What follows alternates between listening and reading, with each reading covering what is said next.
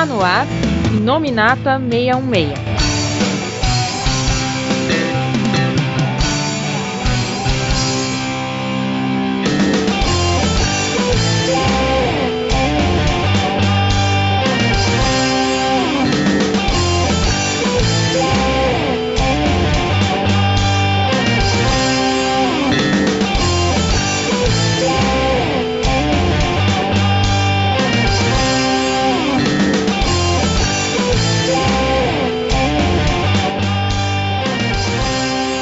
call Olá, olá pessoal, aqui é o Corveiro, estamos aqui começando mais um Iluminata meio meia, pra finalmente, né, depois de uma longa espera, dar um desfecho. Temos aqui a conclusão da era Jonathan Hickman nos X-Men, falando aqui sobre o, a minissérie, né, e tudo que veio ao redor, né, sobre Inferno, né. Não aquele Inferno, mas é o Inferno de Jonathan Hickman. Assim como quando ele fez Guerras Secretas, não era aquela Guerras Secretas, era Guerras Secretas de Jonathan Hickman, né.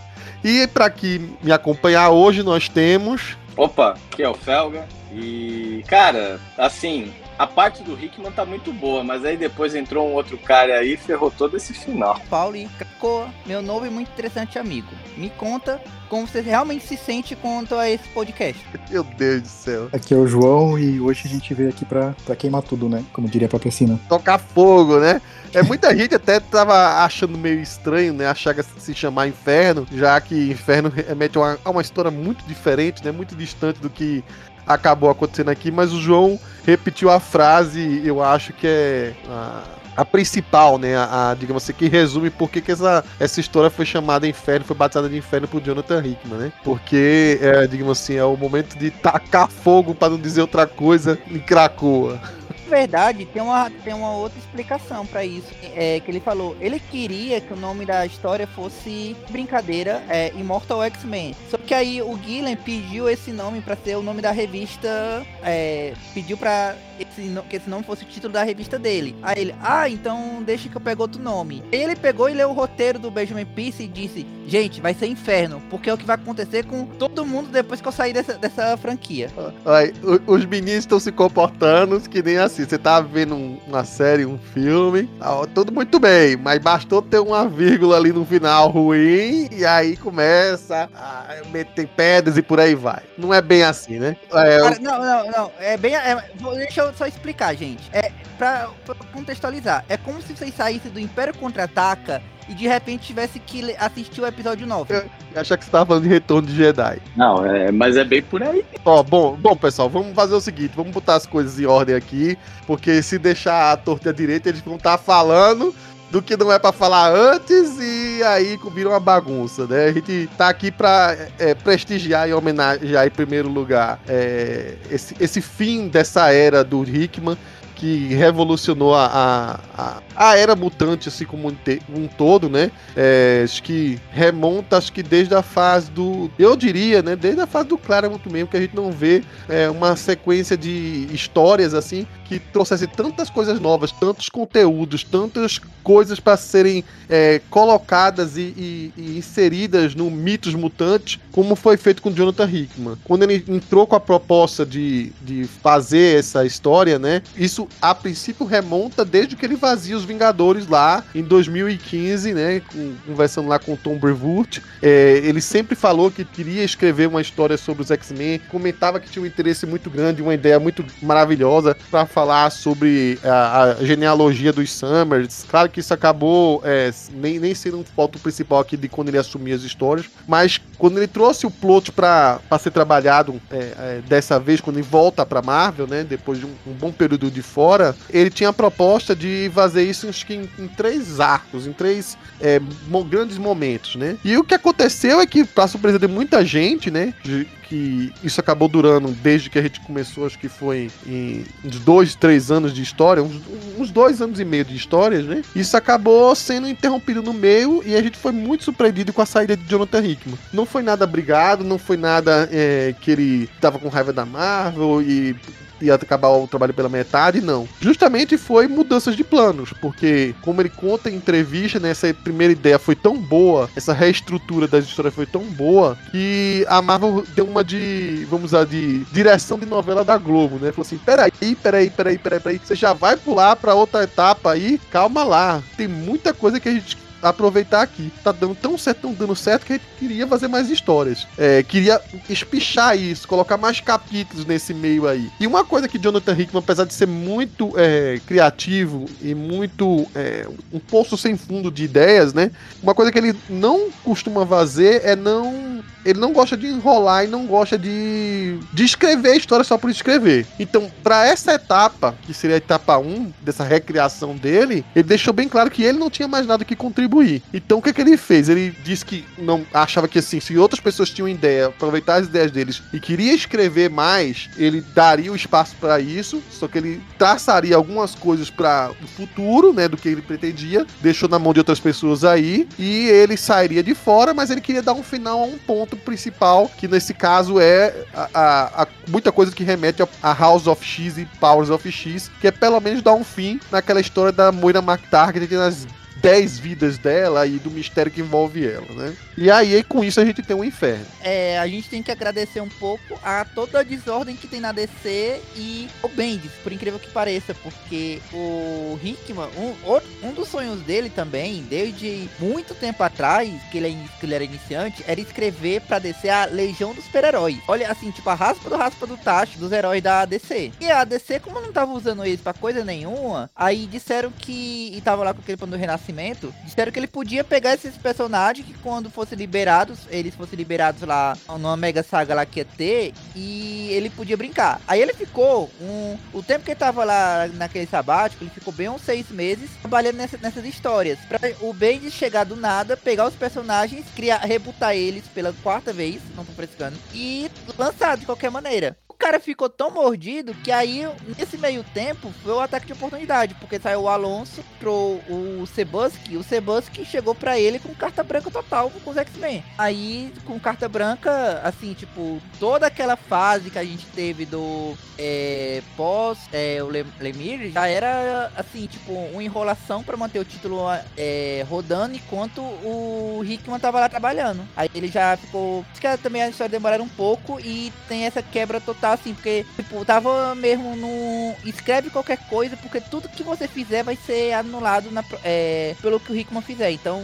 dane-se o que você for fazer. O, o, era o Brisson que tava escrevendo, não lembro agora. Tava matando todo mundo naquela história maluca dele. Mas enfim, pelo menos ele teve, assim, e dessa vez a Marvel cumpriu bastante a carta branca que prometeram, porque né, em Vingadores, é, o Hickman pediu 60 edições, deram para ele 43. Aí ele teve que correr com algumas coisas, e também entrar no monte de Mega Saga. Dessa vez ele não precisou entrar em nenhuma Mega Saga. Até quando os X-Men aparecem, não está indo os outros, é um tá a par, levando em consideração o contexto que estavam. Então, dessa vez, pelo menos cumpriu também as coisas. Que saiu mais em paz. Ele era bem diferente, né? Ele era chamado não só do roteirista dos X-Men, mas ele era chamado de Head of X, né? Que seria a cabeça do X, ou líder do X, ou presidente do X, enfim. E que ele, na verdade, escolheu quem é que faria parte de cada equipe e que, e que revista sairia. E se a revista seria uma mensal, ou se seria uh, uma, uma revista de minissérie de cinco edições, por aí vai como a gente teve ao, ao longo aqui do, do que a gente viu nesses dois anos e meio aí de histórias. Então, assim, é, quando você via um, um crossover sequenciado de histórias é, dessa vez durante essa, essa época, você via que era algo bem coordenado. Um exemplo claro disso é o que foi feito do, do X de Espadas, que já foi tema nosso podcast, e que, é, é, apesar de ter vários roteiristas diferentes lá escrevendo o seu pedaço, nitidamente tinha uma cabeça lá que foi dando os pontos, né? Então, até esse momento que a gente tem aqui, tudo que aconteceu e esse finalzinho agora, mais algumas diretrizes que, ou ideias lançadas, que aí não vão ficar tão a ferro e fogo é, como era antes, né? São ainda é, coisas do Hickman, né? São ideias do Hickman, talvez presenteadas para outros roteiristas terem mais liberdade e levarem mais adiante aí, né? E, de fato, o que a Marvel fez pro, pros X-Men com o Hickman é algo meio. É quase que revolucionário mesmo. Porque não tinha, vamos dizer assim, A gente sabe como assim, é como o Paulo falou, as histórias anteriores ao Hickman, cara, ninguém mais lembra, né? A gente nem lembra o que, que aconteceu nos últimos 10 anos de X-Men, para falar a verdade, né? Depois que entrou o Jonathan Hickman. E, é, e realmente é uma mudança que foi do porte do Claremont, né? Quando o Claremont assumiu é, os mutantes, né? Então não tem realmente não tem precedentes. E essa coordenação que ele tinha sobre os títulos é quase que algo inédito, porque mesmo os outros títulos, vamos dizer assim, as outras franquias que tem esse conjunto, Homem-Aranha, Vingadores, enfim, as duas, as duas outras grandes principais, né? É, Quarteto Fantástico tal, não tem esse não teve, nunca tiveram talvez essa coordenação que teve esse nessa época. E a gente não tá falando só de mega sagas, né? A interligação ela, ela era muito presente em quase todas as revistas, né? Tava muito bem um jogo muito bem coordenado. Ainda assim, quando falar uma mega saga como X-Espadas, aí tudo bem, é, é para ser engatilhado, tá? Os X-Men já tiveram isso em outras, em outras épocas, né? A gente pode citar aí várias sagas dos X-Men que acabavam acontecendo em várias revistas, tinham vários roteiristas diferentes, tal, e um editor tentando amarrar tudo. Mas a, havia uma coordenação muito boa, assim, mesmo quando estavam fora, né, de mega sagas, né? Então esse período, assim, pode assim, não dá para dizer que todos os títulos que saíram são perfeitos, né? Mas dá para você ver uma coesão nessa, né, nessa parte do universo Marvel, né? Verdade, eu, o, que, o que o Felga falou, eu ainda só queria acrescentar que é, eu já vi isso acontecer, eu acho que outras quatro vezes, uma na Marvel e três na DC, e foi a primeira vez que foi realmente 100% bem sucedida. E olha que das outras vezes era o Varian Ellis pegando a Wildstorm na, na, na DC e o Counter X, que eram umas revistas do X-Men secundárias na Marvel, o Gerard Way pegando Patrulha do Destino e o Gaiman pegando o Universo Sandman. E todas essas, o cara deixava pra lá de uma hora pra outra e simplesmente flopava as histórias depois. Assim, empolgava por um ano e as revistas eram canceladas na, sei lá, na edição 12. Quase sempre. Dessa vez não, foi, seguiu em frente por dois, três anos. Nessa linha, se a gente for interpretar desse jeito, o começo, o começo do, da linha 2099 também tinha um pouco de sincronia ali, tá? Mas eu acho que desandou. Sim, sim tem razão. É, não, desandou, mas desandou principalmente quando demitiram o editor, que é, o Joey Cavalieri. Você é. tem razão. É. Depois que demitiu, aí todo mundo que tava junto com os roteiristas todos se demitiram em conjunto, em protesto pela demissão dele. Então faz sentido, você tem razão. É, também foi bem sucedida se a gente for parar pra pensar que, tipo, é, eram personagens desconhecidos e hoje em dia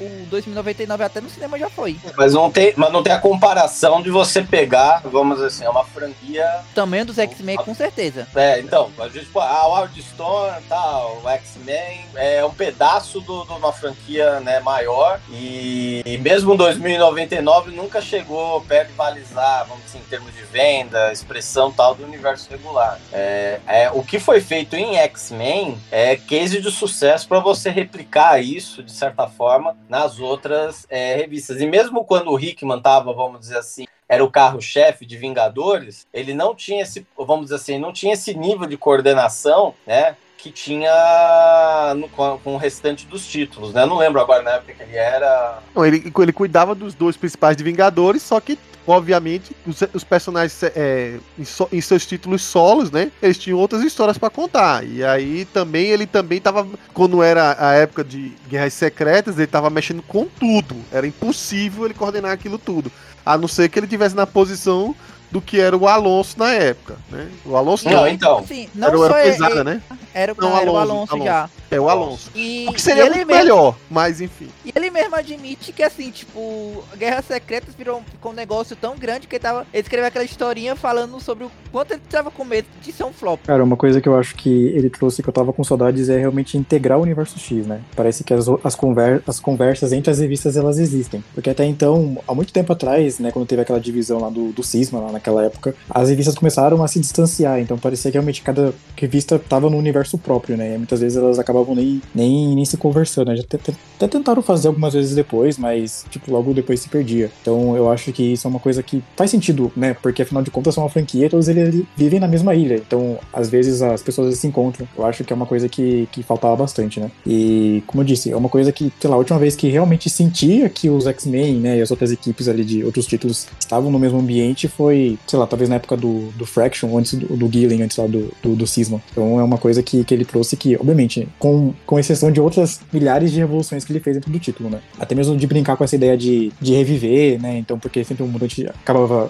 voltando dos mortos, então aqui ele realmente conseguiu é, consertar várias outras coisas que já foram ditas várias e várias vezes. Mas, assim, no geral, não, não tem muito o que dizer, eu só fico me perguntando se ele vai voltar realmente para escrever os próximos, as próximas pontas soltas que ele deixou, né? Eu tenho minha, minhas dúvidas, na verdade. Quando ele falou, né, que ele ia é, sair um pouco da franquia, eu achei que antes das entrevistas, né, é, dele saírem, eu achei que ele ia ficar que nem vocês falaram, né? Tipo, o Head of X, mas tipo no, no, backstage. Sei lá, por exemplo, o Russell Delterman, né? Que é aquele cara lá que fica só criando capas e dizendo os personagens. Tipo, ele faz parte da franquia X, né? Do, do pessoal que trabalha lá. Mas ele não tá ativamente. Eu pensei que o, que o ia ficar mais, mais essa parte. Mas eu tenho minhas dúvidas se ele realmente vai voltar pra, pra finalizar aí. É, e isso não ficou de jeito nenhum claro. Ele apenas disse que é, as, as ideias deles, é, do jeito que ele plotou é, para muitos mais anos à frente, tu acredita que tem um dedo. E se eu não sei os bastidores, mas eu acho que no lugar dele, que chegou a entrar outros nomes, né? A gente pode falar isso mais pro final, né? É, eu acho que ele teve, deve ter tido algum deles. Assim, ó, eu gostaria que quem tomasse conta no meu lugar fosse o, o, o Gillen, fosse o Dugan fizesse isso. Eu acho que ele direcionou quem é que deveria assumir é, cada posição. E ele ficou de fora porque, como falou, ele não, ele não, ele não bota as mãos em algo que ele não, ele não tem certeza se vai dar conta.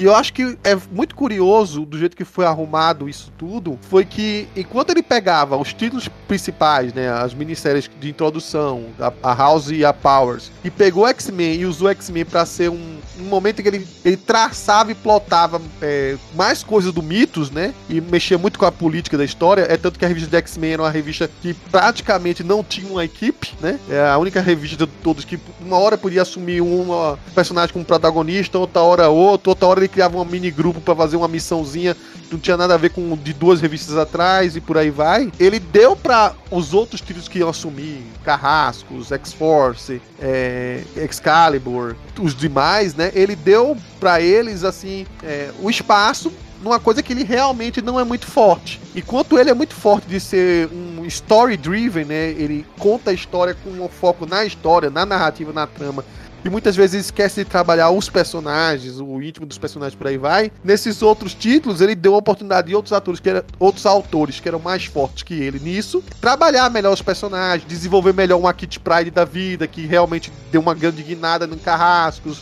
é, desenvolver melhor a, a, a Beth como uma nova posição assim, independente de ser aquela, de novo, aquela ninja telepata misteriosa e criou uma vida própria para ela. Então, todos os, esses outros títulos, né, conseguiram ser fortes e ter boas escolhas no que ele geralmente não é tão desenvolvido para isso, né? Não é o forte dele, né? E aí, enfim, a gente tá chegando aqui ne, ne, nesse final, antes de falar de Inferno, eu gostaria de brevemente comentar que outros títulos estão chegando ao fim junto, né? Que é um, um, fim de fase. E alguns vão deixar de existir, outros vão mudar e outros vão apenas dar uma pausa, recomeçar do número zero, né? Então, assim, a gente teve. É, X Factor foi um dos primeiros a surgir e caiu é, antes mesmo de X de Espadas. Mas Carrascos é um título que a gente, a todo momento que fazia aqui um podcast, falava um pouco sobre Carrascos, que é essa história de, de, ter, de trabalhar a parte comercial de Cracoa, né? E, e para chegar nesse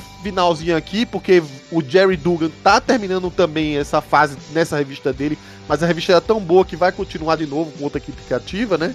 Vai ser rebutada, vamos dizer assim. Teve alguns fechamentos muito legais, né? Por exemplo, é, teve um, um, pouco mais de desenvolvimento do Sebastian Shaw, porque ele, eles trazem de volta uma personagem que era uma antiga amor da vida dele, que ele achou que tinha morrido, ele estava querendo que ressuscitassem ela, e aí descobre que na verdade a mulher fingi, apenas fakeou a morte dele para fugir dele, e aí ele fica com um pouco de peso na consciência. É até a, a tal da Chantel, né? Que eu tinha comentado, até perguntado ao Paulo se ele lembrava dela, uma personagem minúscula da fase do Clube do Inferno lá, da época, é, acho que do Paul Smith desenhando.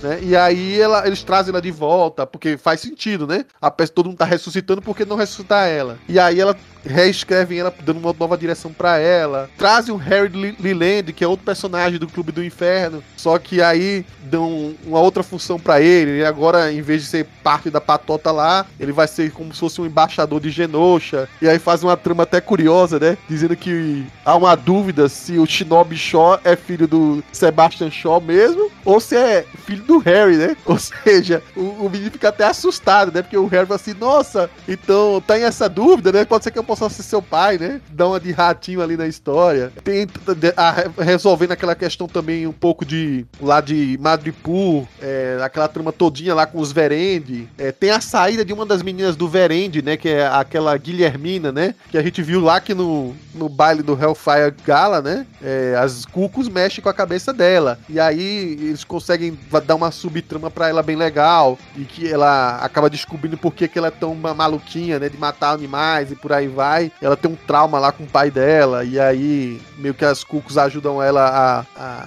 meio que acertar o prumo, e aí isso faz com que ela saia do, dos Verende. Então tem uma, uma, uma, resolução assim bem legal assim. E ao mesmo tempo que para é, fechar os, os plots e os arcos do Dugan, também para montar o que vai ser um novo título mutante lá para frente, que é o Immortal X-Men, né? Então, meio que para não ter um, uma, uma competição do que fazer com cada personagem, eles meio que tiram, de, tiram do, da, da companhia lá de comércio lá. Tiram a, a Emma e tiram o Sebastian só, então outras pessoas assumem as posições dele, né? De rainha branca e de, e de rainha negra, né? Que é a Chantel que, que toma o lugar. E aí eles é, eles vão lá para ser exclusivos do Gillen lá em Mortal X-Men, né? Mesma coisa vai acontecer com Excalibur, né? Excalibur tinha uma trama que terminou com X de espadas, mas ia continuar aquela briga lá com Morgana Le Fay que acabou sendo solta. Tem o, o, Merlin que também quer tomar posse de lá. Eles trazem de volta o Arthur, Arthur é,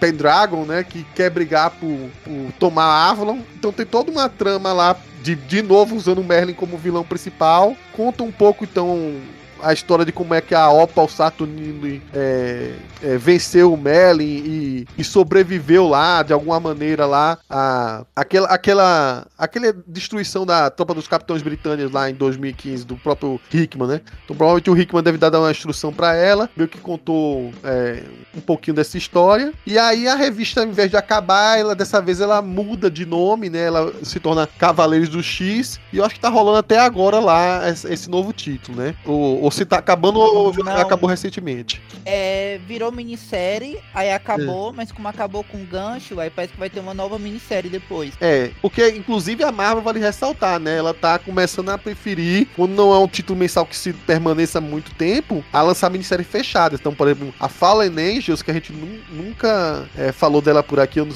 falou, falou muito brevemente, ela também acabou com 5, 6 edições, porque não deu, não deu pique para isso. É, X-Corps, que eu cheguei a comentar brevemente o que era no último podcast, também só durou cinco edições. Foi meio que só para apresentar quem é que seria a cara representativa assim nas finanças da de Krakoa, e aí você subentende que aquele grupo vai continuar, mas não vai ter histórias mais próprias. E até a Way of X, que seria a do Noturno, né, que é, ele te, a, começou com a ideia de ele é, tentar encontrar, né, qual seria a filosofia, a religião de, de Krakoa dos mutantes agora, né, que é uma coisa própria, tem esse negócio de ressuscitar, como é que fica agora, tem céu para o mutante, não tem, por aí vai. É, e acabou o Cis Spurrier misturando com o, o, o, lance do massacre, né? Que até culminou numa revista é, de volume one shot para terminar toda essa história aí, porque tava um massacre aos poucos entrando na cabeça de todo mundo. E aí o Legião teve que criar, tipo, um, um lugar meio nirvana paradisíaco lá pros mutantes. Tem toda uma psicodelia, uma psicodelia própria aí do autor, né? A, a parte que o, que o Coveiro não conta é que o Legião teve uma hora que teve que fazer um pacto para conseguir todo o Nen que ele teria se treinado a vida inteira. Aí ele ficou com um cabelão gigante, como se fosse o Gon, para poder fazer esse poder. É, pois é. Bom, gente, vocês dois assistiram Hunter vs Hunter, né, João e Felga? Por favor. É, e, e, aí o, a história continua com. É, de novo com o Cis Pourrier,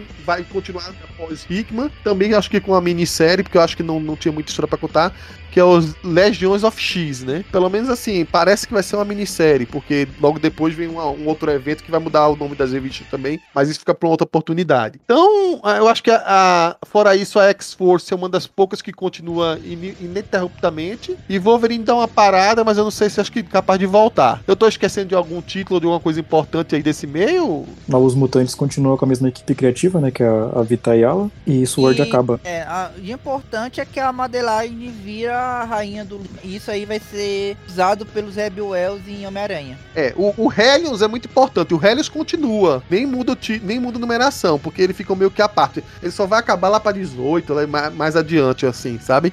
É uma história muito boa. Eu gosto muito dos Rebel Wells escrevendo Hellions. E eu acho que valeria a pena, em algum momento no futuro, que a gente lembrar que essa revista existe, que era muito boa, fazer um, um podcast dedicado a ela. Porque é, é um humor negro, assim, fácil de rir e que. E acaba funcionando muito à parte, né? A gente nem vai citar muito ela aqui, porque é, é um título que segue muito separado. E também tem o, próprio X, a revista do X-Men, que por que, que houve essa grande modificação e por que, que o, o Hickman saiu da parada? É porque uma coisa que certamente deve ter sido uma, tido uma pressão lá no editorial da Marvel é que não existia propriamente uma equipe de X-Men. Então a gente viu lá no Hellfire Gala que houve a- aquela coisa da participação do público escolher o time, né? Pelo menos um membro do time. E agora vai ter uma revista do X-Men com título e com- título X-Men, com uma equipe do X-Men e com histórias próprias, arcos de histórias próprias, gerida pelo Jerry Dugan. E também é uma coisa que meio que tá um pouco fora desse final de inferno. E se a gente for um dia falar sobre isso, a gente fala desde o começo a parte também, né? Então aqui era só meio que pra pontuar algum- algumas coisas que acabam, acabaram se encerrando aqui na, nessa fase do Hickman é, e, e precisavam de ter um, ter um ponto final ou ter pelo menos um desfecho pra dizer, olha,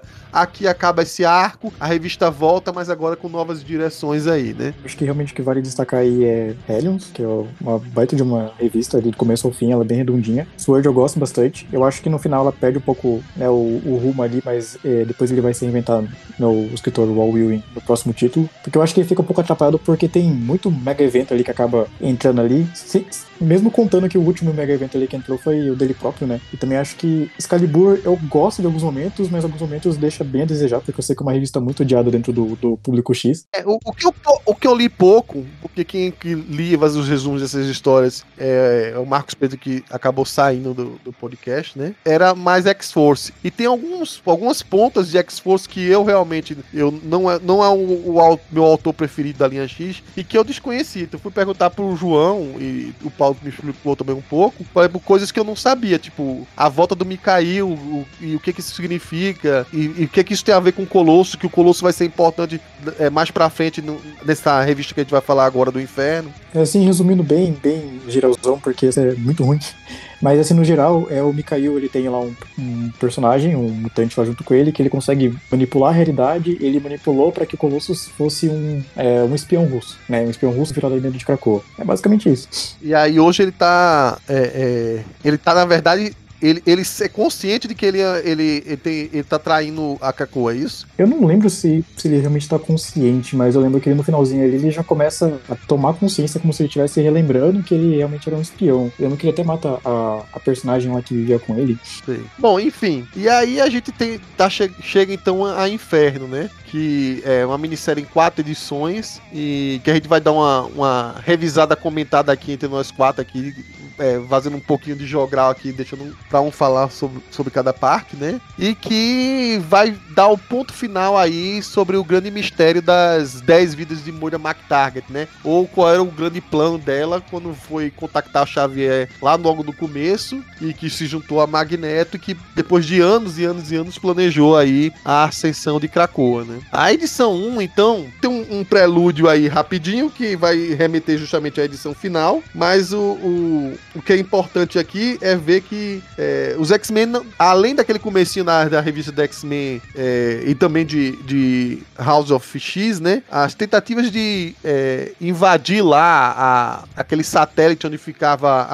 a, a Orquídea, né? Orchids, não acabaram ali, né? E até na última, até a gente viu a, a Mística tentando uma missão, é, sem muito sucesso, ela não conseguiu fazer com que o Nimrod fosse desativado, né? É, a gente vê que eles de novo montam a equipe de Krakoa, é, da X-Force, para tentar desativar o, o Nimrod, né? Destruir o Nimrod. E também não tem muito sucesso, né? Dessa vez foi acho que a, a Dominó, o Kid Omega, Wolverine, e aí de repente eles veem que eles têm mais de um Nimrod, mas eles estão, os, os próprios cientistas da Orquídea, eles chamam atenção de por que, que eles, os X-Men estão tentando sempre fazer aquilo ali e às vezes cometendo o mesmo erro, né? Então chama atenção que eles ali já estão armazenando vários esqueletos de Wolverine, né? todo com adamantio, uma coisa que até o Paulo brincou, né? Que do jeito que a- a- é montado Krakoa, né, Paulo? Hoje em dia, o método de ressurreição também vira uma mina de vibrânio, não é isso? De Adamantio. uma mina de adamantio, né? Cara, na verdade, eu acho que eles estão financiando essa operação inteira só vendendo esse adamantio, cara. Já já o adamantio vai virar é, ferro comum pra Marvel, de tanto que o Wolverine tá morrendo nesse negócio. É, vale ressaltar que o, o, o jeito que o Hickman achou pra solucionar essa história do Wolverine sempre que ressuscitar, ressuscitar com o esqueleto de Adamantium, foi um dedinho ou uma mãozinha inteira, né, do Proteus, né? Então no processo de ressurreição lá, que aí os X-Men podem voltar com a- as últimas memórias, mas também o Xavier pode apagar algumas, mas também é, mesmo jeito é o processo de que momento ele o corpo volta, né? Não necessariamente o corpo pode voltar da última vez que veio. Então tem personagens que podem voltar um pouco mais novos, tem personagens que podem voltar é, sem cicatrizes de batalha e por aí vai. Se bem que algumas correções eles não deixam de fazer, né? Do Ciclope mesmo, eles nunca fizeram uma cura para os olhos, um corpo com os olhos do Ciclope curado por conta do trauma que ele tinha do passado, né? Isso não, não chegaram a fazer. Mas no caso do Wolverine, não. Toda vez que eles ressuscitavam o Wolverine, eles voltavam com o esqueleto de Adamantium, graças ao dedinho do Proteus lá de alterar a realidade, né? Não, imagina voltar o Wolverine e depois ter que reimplantar o Adamante, né? Ele ia ficar extremamente traumatizado toda vez, né? Voltei, pá! Toma. E a, e a Karma? Pior não, pior ainda, pior ainda é tipo, é, eles terem que ir lá na Ox, ei, vocês podem devolver esse esqueleto, aí a gente precisa implantar no Wolverine. Pedir ajuda ao vizinho, né? Precisa derreter pra reimplantar no Wolverine, né? Mas e a Karma que voltou sem a perna de novo? Não sei se vocês repararam isso, nisso. tipo, ela sim. tinha perdido a perna e voltou, tipo, de novo sem a perna. Não, não entendi isso daí. O Proteus tem seus favoritos, cara. Seus escolhidos. Então é sacanagem lá dos cinco, né? Ressuscita- ressuscitadores. É muita sacanagem, na verdade, se tu for parar pra pensar. Deve ter sido, cara. É, é, foi, a, foi a esperança, porque ela não deve ir com a cara do Ciclope por tudo que ele fez lá com o Cable. Aí, porque, tipo, pra ressuscitar mais na frente, spoiler mais, mas pra ressuscitar o Capitão América, ressuscita até com um escudo novo em folha pra ele. Mas o Ciclope, não. Infelizmente, seus olhos vão ter que continuar assim. Se bem que, se você voltar lá, lá atrás, né? Acho que na época do Idol tinha uma explicação aí que era mais um trauma psicológico lá do Ciclope, ou uma falta de guinada que só a, a, a Emma deu pra ele, né? Por aí vai. Mas enfim, voltando um pouco aqui, vale ressaltar que essa missão que a gente vê que acaba com todos os caras da X-Force morta, não foi a única, né? Então tem várias incursões aí, a maioria da X-Force, mas tem umas que eles fizeram que eu acho que é curioso, que eles tentaram destruir lá a forja de, de- que tá perto do céu, né? Que é a forja de Dilson, coisa que eles chamam assim. Teve uma hora que eles tentaram fazer com que Magneto é, usasse o poder extremo dele pra jogar o, a- o, a- o quarta-general da, da Orquídea dentro do sol, né? Só que antes deles conseguirem, Magneto teve um aneurisma e morreu. Aí tiveram que ressuscitar Magneto. Aí Magneto também fez uma outra tentativa lá que também exauriu ele demais, morreu. É, aí teve umas tentativas com a Mística e também teve umas que são fora dos X-Men, né? Que eles usaram, por exemplo, em algum momento a Ninhada, us- usaram aqueles aquela trupe de assassinos ou de mercenários da época do Excalibur do Alan Davis, não sei se vocês lembram, é, que eram uns esquisitinhos lá que eram bem, bem místicos, né? Tem aqui umas- uns quadrinhos que mostram eles. É, só que não diz o nome, deixa eu ver se tem aqui dizendo é, forças ex- externas e por aí vai, mas eu não, não lembro do nome do grupo não. Mas enfim, todas elas acabaram sem, sem muito sucesso. E aí a gente tem aqui um flashback da, de uma das vidas da Moira, eu acredito que seja a terceira vida da Moira McTarget aqui, em que ela tá comemorando lá com os humanos, né? Era uma das vidas que ela tinha tentado encontrar a cura para, os mutantes. E aí tem aquela explosão, chega a Sina e a, e a Mística. É, a gente já tinha visto isso aí lá em, em acho que House of X ou Powers of X, eu não me lembro agora, e que a Moira morre incendiada. Só que aqui a gente vê uma extensão do diálogo, né? Coisa que não tinha acontecido outro na, na outra revista. Em que ba- basicamente elas ela força e amedronta a Moira pra seguir um caminho diferente, né? E, e, e não vir com essa história de extrair a própria raça mutante. E meio que dá um, um trauma pra ela, olha. Até você é, corre um sério risco, segundo minhas previsões aqui, de essa coisa de você sempre voltar e ressuscitar, tem um limite. E a gente, quando leu isso na história, achou que o limite era um limite biológico, né? Ó, o poder mutante dela vai durar só 10 vidas e por aí vai. Só que a gente tá começando a ver aqui que, pela ameaça velada da Sina e da Mística, é que talvez o limite seja o que elas façam daqui a 10 vidas. Porque ela fala que a mulher fala assim, eu não posso é, morrer, digamos assim, eu sempre vou estar com a consciência na minha próxima vida. E é meu poder, isso não tem limites. Mas aí, aí a, a Sina lembra ela, né? Então, mas esse limite acontece se seus poderes estiverem ativos. Se, por exemplo, você morrer antes de chegar à puberdade, com seus poderes mudando de ativo, você vai perder isso aí. Você não vai conseguir registrar suas vidas anteriores, né? E também, se você seguir essa interpretação, não deixa de ser uma ameaça se alguém retirar os poderes da Moira. Ou seja, se a Moira morrer despoderizada, né? Vamos dizer assim, a palavra em inglês é, existe, mas em, portu, em, português não existe. Mas sem poderes, ela vai perder esse benefício dela de ter a experiência de 10 vidas. A, ou das vidas anteriores, né? Dependendo. Aqui ela só tinha 3, né? E aí a gente vê aquela, aquele fim traumático lá do o Pyro surgindo para incendiar ela. E a gente vê que ela. É, essa Moira agora da décima vida aparece lá nas ruínas do que era a antiga. Eu acredito que aqui que seja a Ilha Muir, né? Ou, que virou a Ilha MacTarget, né? Não, não, não, não é a Ilha Muir mesmo. É. é a Ilha Muir mesmo. E aí ela pega como se fosse um, um, um, um, caderninho com um projeto de cura mutante. Ou seja, isso remete também lá à fase do Idol, né? Mas vale ressaltar que depois a, a gente vai ver nessa minissérie que a cura mutante, a proposta de cura mutante da Moira MacTarget era um pouquinho diferente. Mas se você ver, ela tem vários nomes aqui de pessoas, né? De outros cientistas que podem se referir aos cientistas da, da terceira vida. Cabe ressaltar se ela, lembrando disso, reescreveu esse diário ou se ela encontrou com esses cientistas em algum momento e fez em segredo de novo esse desenvolvimento dessa cura. Isso não fica claro, né? Mas enfim, o que fica evidente é que Moria tá saindo por aí, tá saindo daquele lugar que era tipo um lugar secretão que só o Xavier Magneto sabia lá em, em que ela ficava. E ela tem um apartamento lá na Europa, pelo menos é o que parece, né? Acho que é França. E que ela fica tendo um, é, uma vida privada, vamos dizer assim. E acho que poucas pessoas iam reconhecer uma cientista americana. Americana não, né? Escocesa na França. E aí fica é, ela tendo essa, essa, esse escape aí, esse retiro, para não ficar só presa lá em, em Krakoa, né? Vale ressaltar, né? Que ela nunca saiu do lugar lá dela em Krakoa porque é, é, era parte fundamental do segredo dos três lá, que nunca fosse revelado que ela era mutante e que ela tinha organizado aquele plano com Xavier e Magneto. E que ela estava viva, né? Até então todo mundo achava como morta. É, sim, exatamente. Bom, é aqui surge um, um interlúdio aqui com uma base da Orquídea lá, dessa vez com muito mais cientistas que te achava, né? Sabia que tinha gente da, da antiga Shield, da IMA, da, da Hydra, mas aqui a gente vê que tá relacionado com eles. Aquelas quatro velhinhas lá, botânicas lá, também estão vinculadas, ou pelo menos ajudando lá a Orquídea. E também eu não sei se esses personagens existiam antes, que é como se fossem uns, uns cientistas símios. Isso apareceu em outro canto? Eu não lembro. É, Planeta dos Macacos apareceu. não, Paulo, sem sacanagem, isso apareceu em outro é canto. É coisa não? de X-Force, porque é o pessoal da Terra Verde.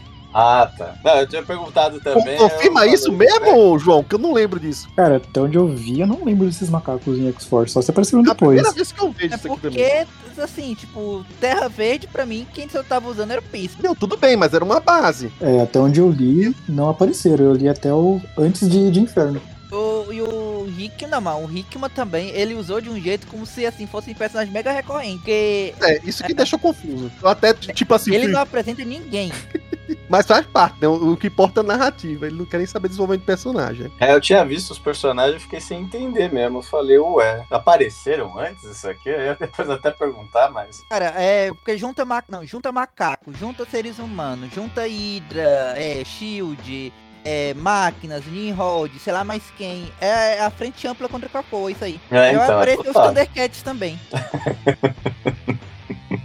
Bom, aí a gente volta pra Krakoa lá, no, aquele lugar que é o não lugar, né? Onde a Moria fica. Ela tá voltando de um portal. Topa com o Xavier e Magneto, que não gosta dela, tá saindo por aí desavisada. E aí tem uma conversa bem pesada entre eles, porque Magneto e Xavier querem resultados sobre a história da ativação do Nimrod, né? A Moira é, meio que no começo começa a ajudar eles, mas começa a mudar um pouco o temperamento dela, porque pra ela, ela acha que, ela tenta igualar, né? Que os dois perigos maiores da ilha de Krakoa, um seria o Nimrod, mas pra ela, principalmente, seria a história de surgimento dos, dos pré-cogs, né? De aparecerem. Em particular, eu diria que é o surgimento de- da Sina, porque a gente viu que agora tem um negócio bem pessoal rolando aí entre é, o que aconteceu lá da terceira vida com o que a gente tá vendo aqui agora, né? E aí ela começa a se exaltar, porque o Xavier e Magneto dão a entender que não tem como impedir, né? De, ou ficar dando desculpas demais pra mística de trazer a Sina de volta. E aí a, a Moira meio que dá uma forçada de barra, dizendo: olha, vocês têm que acabar então com qualquer chance de dar poder pra mística. Inclusive, vão aproveitar e, por garantia, vão apagar os backups é, de memória da, da Sina e também vão apagar até os- o, o material genético lá da Sina, lá que, que é aquele material genético do Banco do Sinistro. E aí é curioso que aí, à medida que a, a tá falando isso, você vê como se fosse dois flashbacks do que aparentemente, depois vocês vão entender por que eu tô falando aparentemente, né? Do que aparentemente é o Magneto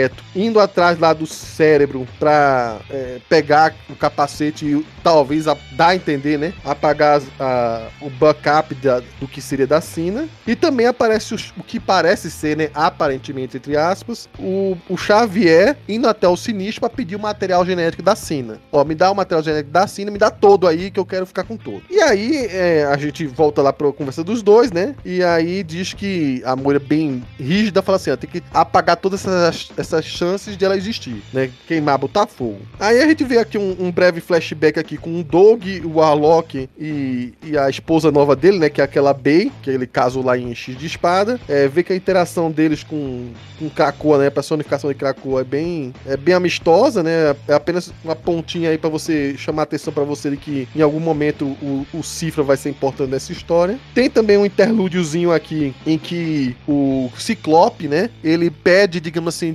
distanciamento de ser o comandante dos capitões de Genosha. Vale ressaltar que existe essa história de quatro capitões de Genosha, né? Um pra cada área e há uma mudança aí, né? Antigamente era a magia, o Bishop, o Ciclope como capitão e o Gorgon. O Gorgon teve aquele problema do X de espada e agora eles querem que a Kuano, né? A Psylocke tome o lugar dele. E o Ciclope quer abdicar de ser o comandante dos capitães, né? Pra ele tá mais é, dedicado lá ao- aos X-Men do Gillen, né? Então meio que foi uma coisa que o, o Hickman costurou lá pro Gillen. Vila não, Dugan, né? É, pro Dugan, né? Costurou lá pro Dugan, o Dugan é, vazando a revista dele. E aí elege um novo capitão, que seria o, o Bishop, né? E o Bishop também vai ter uma importância muito grande numa nova fase aí da, dos carrascos, né? verdade, tudo era um plano do Ciclope pra conseguir cerveja grátis. No final foi revelado. É até raro você ver o, o Hickman brincando com isso, né? Fazer um pouco de caracterização.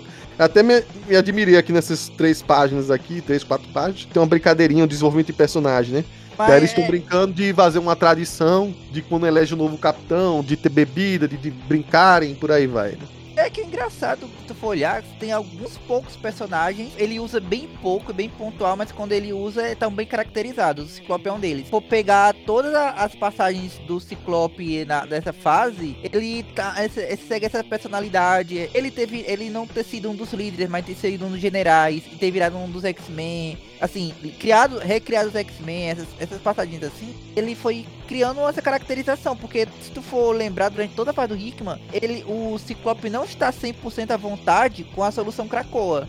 Ele acha que tem alguma coisa ali que tá faltando. E quando ele recria os X-Men, é meio que assim, tipo, ele querendo meio que se não desvincular, mas tentar mostrar que não precisa ser daquele jeito. Então, Quando a gente for falar da, da fase do Dugan, a gente pode deixar bem claro que tem sim essa desvinculação, Paulo, porque uma das exigências lá do, do Ciclope é que a base não seja em Krakow. Eles querem uma, bra- uma base na América. Só não foi na mansão, mas deram um jeito de ser em Nova York, né? E É. querendo ou não, a gente pode remontar, seguindo uma linha cronológica aí, que o Ciclope sempre teve aquele desejo de ter uma equipe é, de heróis mesmo. Se você seguir a linha do, do que o Whedon fazia, né? Do que o Whedon queria remontar a questão. Vamos voltar a ser X-Men, é, esquecer o couro, esquecer o- as roupas pretas e voltar a ser os X-Men que a gente era na fase do Claremont, os X-Men heróis, por aí vai, ser reconhecidos e por aí vai, né? Obviamente o Ciclope desvirtuou um pouco na fase do Complexo de Messias e por aí vai, mas isso sempre acho que teve lá, né? Assim, na verdade, eu acho que faz todo sentido que se for parar pra pensar,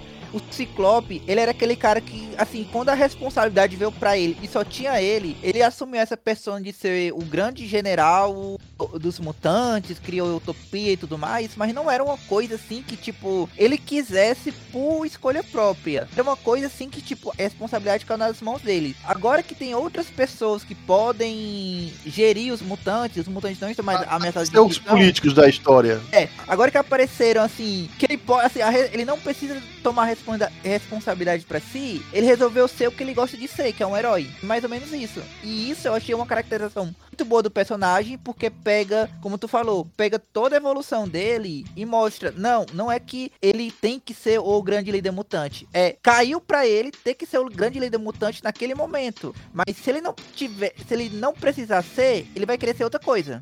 chamar a atenção de uma fase aí que você não vai gostar, mas que pode ter a ver também, que é a fase do, do Do Ciclopinho, né? que resgatou um pouco aquele cerne de ser. de aprender a ser super-herói. E aí teve aquela maluquice lá de ele resgatar a memória dos ex-novinhos. E no final, vamos dizer assim, restabelecer o que era o Ciclope mais perto daquele conceito heróico dele lá. Eu realmente queria que o Dunga fizesse um- ah, uma cena lá dele, pelo menos falando com a Kamala e o Miles, só pra lembrar que eles são amigos, que é uma das amizades mais esquisitas da franquia atualmente. Mas, mas teve uma cena dessa? Eu me lembro de um quadro desse. Teve uma, tem uma cena dessa, mas era daquela fase que, como a gente mencionou, foi esquecida. Eu queria, assim, é, tipo, Krakoa agora, uma coisa menos Sim. assim, o cara pelo menos lembrasse, porque, tipo, não, cara, eu sou, eu sou campeão ainda, nunca mais vou falar com vocês na vida. Pois é, né? Mas enfim, aí a- aproveitando que teve essa, essa mudança aí no quadro do- dos Capitães de Krakoa, aí o Conselho Silencioso, que tá com um desfalque de duas pessoas desde a época do, do enfim, do final lá do, do X de Espada, né? É, eles estão assim, bom, não chegou a hora da gente voltar aí, o que, que vai ser, né? Aí os, os dois principais, né? Que tem um conselho lá que todo mundo é pra ser igual, mas sempre tem um peso maior, o Xavier e o Magneto, né? Que ali, querendo ou não, tem uns os estudantes dele ali, que são, vão sempre ir na linha do que eles pensam, né? E aí, eles até estão comentando, o Magneto também tá comentando de que em algum momento vai, vai ter um prazo pro os integrantes do conselho, porque vai ter uma hora que talvez alguém queira se aposentar, sair do, dali, de lá e por aí vai, né? Mas enquanto eles estão pensando nisso, a Mística joga assim de supetão um candidato e que quer porque quer que a votação aconteça na, naquele momento, né? Ela tá propondo isso. E aí surpreende todo mundo que esse candidato que tá aparecendo é justamente a Sina, né? Eu tenho, tem um, assim, um, quadro muito. Uma sequência de quadros muito bem desenhada, todo mundo se surpreendendo, né? Com as caras de susto, outros com a cara de, de riso, né? Tipo assim, é, lenha na fogueira e por aí vai. E. O Xavier, a cara do Xavier e do Magneto é, é algo assim histórico, cara. Dá pra fazer um quadro com essa cara. Pois é, e, e justamente assim, a, a posição que a. A gente esquece, né? Mas assim, o conselho tem uma posição de quatro eixos, né? E ela escolhe justamente ocupar a posição de líder lá, que eu não me lembro agora qual era o nome exato, mas era onde era Apocalipse, o assento de onde era o Apocalipse. Acho que a, Ela- a- assim- a Apocalipse era inverno, né? É, eu acho que era, não me lembro agora. Mas é do lado de Xavier e Magneto. E assim, né? Quando vai, de- digamos assim, se oferecer pra candidatura, é pra aquele assento, que ela quer sentar ali do lado deles, né? E aí acaba a primeira edição. Eu queria dizer que faltou a Sina falando. Vocês não sabem como é o prazer de estar de volta. Faltou esse balão. Cara, eu totalmente vi ela falando isso. Pois é, né?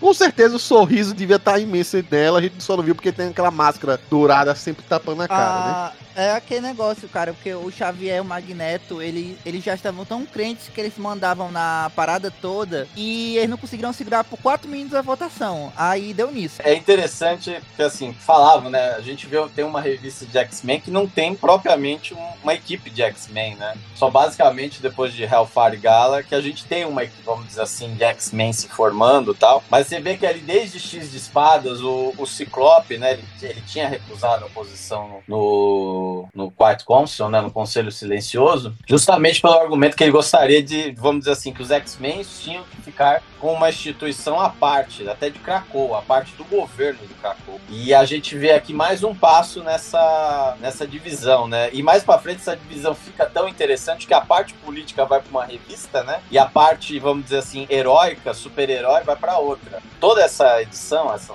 vamos dizer assim, essa minissérie, né? Ela é muito mais, ela apesar de ter um título, vamos dizer assim, que remete a muitas explosões, ação, ou então mesmo a uma saga antiga, né, dos X-Men, né? Ela aqui é basicamente uma saga, é uma história política, né? A gente vê aqui, tem as cenas de ação e tal, mas ela, ela é muito, muito focada nessa, nas reviravoltas políticas, né? Quase com House of Cards, né? Ou então uma versão mutante do Congresso Nacional, vamos dizer assim. Tem essa cisão, né? O Ciclope quer uma quer ficar separado do jogo político, né? E é interessante essa evolução do personagem, porque, ah, vamos dizer assim, por muito tempo ele foi um líder político, né, da coisa. A parte do Bendis lá, né, os, os fabulosos X-Men do Bendis, ela tinha aquele, toda aquela coisa meio, vamos dizer assim, política, revolucionária por trás. Aqui a gente vê um Ciclope e é mais ou menos essa linha do que o Paulo falou. Caiu no colo dele, ele chamou para, vamos dizer assim, não tinha outro jeito. Quando a situação aconteceu, ele era o, vamos dizer assim, a, principal referência ali, né, naquele momento da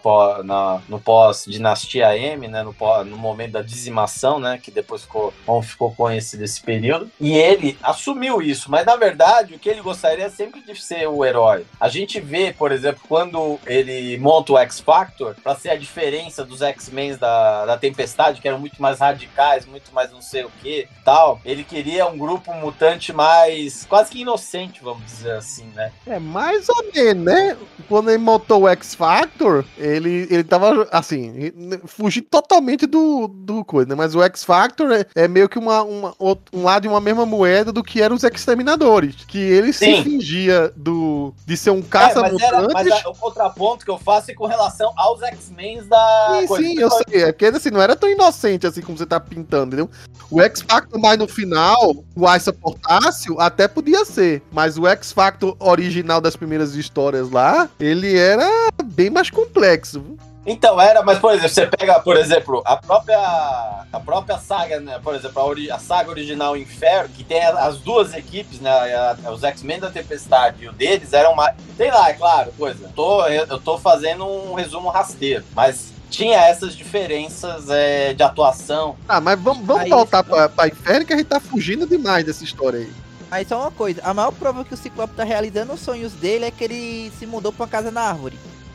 Não, só pra concluir. Então, é, o Ciclope ele sai, vamos dizer assim, do, do, jogo político pesado de que é Krakow. Ele se recusa, né, tanto ele quanto a Dinha, a entrar nessa, nesse, vamos dizer assim, que é o Quiet Council, que é o que basicamente o inferno trata. A edição 2 é basicamente ela trata de como a Sina voltou, né? Porque a gente vê as imagens na edição número 1 um do Xavier pegando, aquela coisa de apagar os backups, o que dá uma. o que dá a entender que essa saga se passa antes lá da, da história da feiticeira Escarlate, né? Porque é, ainda fala em apagar e tal. Certamente é, é, é, na verdade, ou, ou durante ou, ou, ou antes. É, né? tem, é, tem, tem alguma... É bem complicado pontuar. Né, tem, ali vai ter, é, sempre tem seus problemas de cronologia, coisa, mas enfim, vamos... É, a gente tá falando isso porque é o seguinte, há a necessidade de ter o um backup mental aí, e, e, no final de julgamento da, do Magneto, como a gente viu lá no podcast anterior, supostamente... Isso já estava encerrado. É, se, se, não, não se necessitava mais do backup, né? Porque ela criou lá aquele Elysium lá mutante, aquele negócio lá. Isso pra fazer, pra coisa. Enfim, é, e aí a gente tinha visto todas aquelas cenas. Na verdade, aliás, até, até já aconteceu isso em outras histórias do, do Hickman, né? A gente tem aquela história da em X de Espadas, né? Que é basicamente os mesmos desenhos, mas com outro roteiro, né? Por trás, né? Você tem então uma versão, aí depois o Hickman mais pra frente usando basicamente a mesma, as mesmas sequências para contar uma outra história. Então aqui mostra, né, que na verdade foi tudo um plano elaborado pela Mística para trazer a Sina é, de volta à revelia, né, do, dos dois, né? É, tanto é, é que ela, tem... ela se passou por Magneto, se passou por Xavier para supostamente entre aspas, né, conseguir o cérebro e conseguir o material genético lá da Sina, né? Exatamente. E aí, tanto é que quem traz de volta né, é a própria Hope, né? A esperança. Né? É, ela foi muito esperta aí, né? Porque ela não tem poderes mentais. Então ela meio que fingiu ali que ia dar um, um- uma promoção pra Hope, né? Que a Hope, querendo ou não, ela acumula os poderes de vários mutantes, inclusive de tanto tá ali o do Os Xavier. Né? telepáticos, né? da- E aí, o que que. e- então, mas aí que tá. Mas a, a grande sacada não é só trazer a Sina de volta. A grande sacada é tentar colocar ela no Conselho Silencioso. Porque aí a Sina estaria protegida, vamos dizer assim. É, é- é é um, foi um baita plano, né? Pra, a mística, quando ela é bem trabalhada, só sai coisa muito boa mesmo. É, mas sério, assim, até agora eu só queria saber que desculpinha aqueles dois, aqueles dois Teletubbies, o Magneto, porque nessa minissérie são dois Teletubbies, burros, a- eles iam usar pra tirar a mística. Porque, assim, tipo, a, a Moira bateu o pé, bateu o pé, bateu o pé, beleza, a gente vai tirar a mística. Eles falaram como se fosse a coisa mais fácil do mundo. Mas a gente vê o trabalho que a mística tem de considerar voto a voto. O mundo, o mundo político é desse jeito mesmo. A gente acha que tá garantindo ah, os votos de tal lado, é, mas não tá. E a grande sacada é essa, é mostrar como, a- como a- a- vamos dizer assim, o trabalho, né? E que na verdade é um trabalho que acontece na vida real, que é o trabalho de bastidor, de você ir no gabinete de cada, vamos dizer assim, cada autoridade lá, pra poder, ó, vamos, é desse jeito, tralá, tralá, tralá. Eles não contavam com o orçamento secreto da mística. É, Ah, Não, mas e- essa é a questão, Felga. A mística foi o, o Ciro Nogueira do rolê negociando com todo mundo. O Xavier e o eu diria Magneto. mais, a mística foi o, a mística foi o Arthur Lira, na É, né, verdade. gente, gente, diminui, diminui as referências políticas aí, pelo amor de Deus. Vamos, vamos, é, vamos, vamos, mas enfim. Mas, ah, citar tantos não, tá bom. nomes. Não, mas eu, eu, eu tô, mas assim, o que eu tô dizendo que o que a mística fez acontece na vida dela, eu não tô dizendo que tem é, maracutaia, não. O que eu tô dizendo é o trabalho de você ir lá conversar e negociar. Isso aí faz parte É, do jogo mas ela, democrático. justamente, ela foi lá, conversou, negociou com cada um, isso foi perfeito. O que eu não entendo é que o Então, Xavier. e ela, e ela assim, É, ela o, que eu não, e- o que eu não entendo é o Xavier, ele não tinha argumento nenhum pra tirar a mística. E quando chegou na votação, a única, única forma que ele achou de tentar mudar os votos foi: eu tô mandando, não votem neles. Eu que mando nessa porra. Não, então, mas ele achou que o peso da influência dele ia, ia, ia, ia prevalecer. Ó, Faz parte. ele mesmo, ele mesmo, Paulo, fala na revista o que é que ele, onde ele se enganou. Ou talvez ele tivesse pagando pra ver mesmo, porque dá pra ver que ele não tá tão assim a ferro e fogo, é, querendo respaldar o que a Moira queria, entendeu? Você vê que ele em certo momento passa, por que eu não posso votar assim? né? Aí a Moira que tá insistindo, mas não é algo que Xavier e Magneto Também não fez muito esforço, não. é, é, exatamente, não fizeram muito esforço. E ele mesmo fala, tipo assim, olha, eu podia até contar com o Noturno, porque ele tava dizendo que é o seguinte, eu tenho Tempestade e Noturno que vão respaldar o que eu sempre respaldo. Já perdeu... Não, no- ele já não contava com o noturno, não. no- no- então, Noturno já ficou assim. A mística foi naqueles que ela tinha condição de negociar. Quem ela tinha nego... ela tinha, ela sabia que não dava pra negociar com o a tempestade, com a Kit, então ela não foi. Já sabia que era era, era gastar saliva. O noturno, acho que ela, contava com aquilo que aconteceu, com o sentimento de da relação mãe e filho. Então ela contava é com isso. Todos os outros, ela trouxe algum argumento. O sinistro era que queria ver o caos tocando, né? Então ela trouxe o argumento. Ela enganou o Sebastian, porque ela É. falou que é, é, ela enganou o Sebastian, porque e, e olha só, cara, como como deu, como se, se o Xavier tivesse invertido a forma de, da, da votação, a ordem da tomada dos votos, ela tinha perdido o voto do Sebastian, porque ela tinha garantido que a, a, a, a Emma ia votar Ia votar com Xavier e Magneto. exatamente. Aí ele ia falar, não, então e aí, o, o que Sebastian queria era ir de, ir de qualquer jeito contra a Emma. Então não queria ir, ir- ir Eu ser a favor dela. até ter mostrado a cara quando a Emma falou sim do, do, do dele, cara, porque deve ter. Peraí. Né? Não, sabe o que é pior? Se ela tivesse pedido na hora do conselho, tipo assim, Emma, vota primeiro, e a Emma fosse contra, o Sebastião talvez mudasse de voto ali. Porque ele Então. ia de, de qualquer jeito de contra a Emma. Só que a Emma foi a última a votar. E realmente foi a grande surpresa. Porque, como o Felga vai falar aí, né? O Xavier e o Magneto apostaram total na Emma. Então, é, o voto ali, vamos dizer assim, quem, é, quem seria o voto decisivo seria a, a a Emma. É, eles ganharam com dois de diferença no final, mas a, a grande surpresa foi a Emma pra eles. Não, não, porque se tivesse. O Xavier tava contando com empate. A verdade era essa. Se desse empate, a, a proposta não ia pra frente. Então ele tava contando com um empate. Depois ele dá, depois ele explica: olha, eu sabia que, que eu- eu- o Xavier tinha mapeado, vamos dizer assim, quem ia votar contra e quem ia votar a favor. Isso já tava mapeado na cabeça dele, certo? Ou, ou ele leu a Não, mente, não, né? não, mas só uma coisa. A audácia, não, ele, ele podia ter calculado, mas a, a Sina chegou na audácia lá. Olha, a gente pode votar, eu posso contar o resultado da votação, o que vocês preferem? Então, assim, tipo, o Xavier já tava derrotado nessa hora. A verdade é essa. Então, mas aí é aquela coisa do jogo, certo? E outra, eu não acho que o Xavier ou o Magneto estavam fazendo grandes esforços assim pra Não, se não, cara. da mídia. A, a maior prova que o, que o Xavier e o Magneto não estavam nem aí é que a primeira.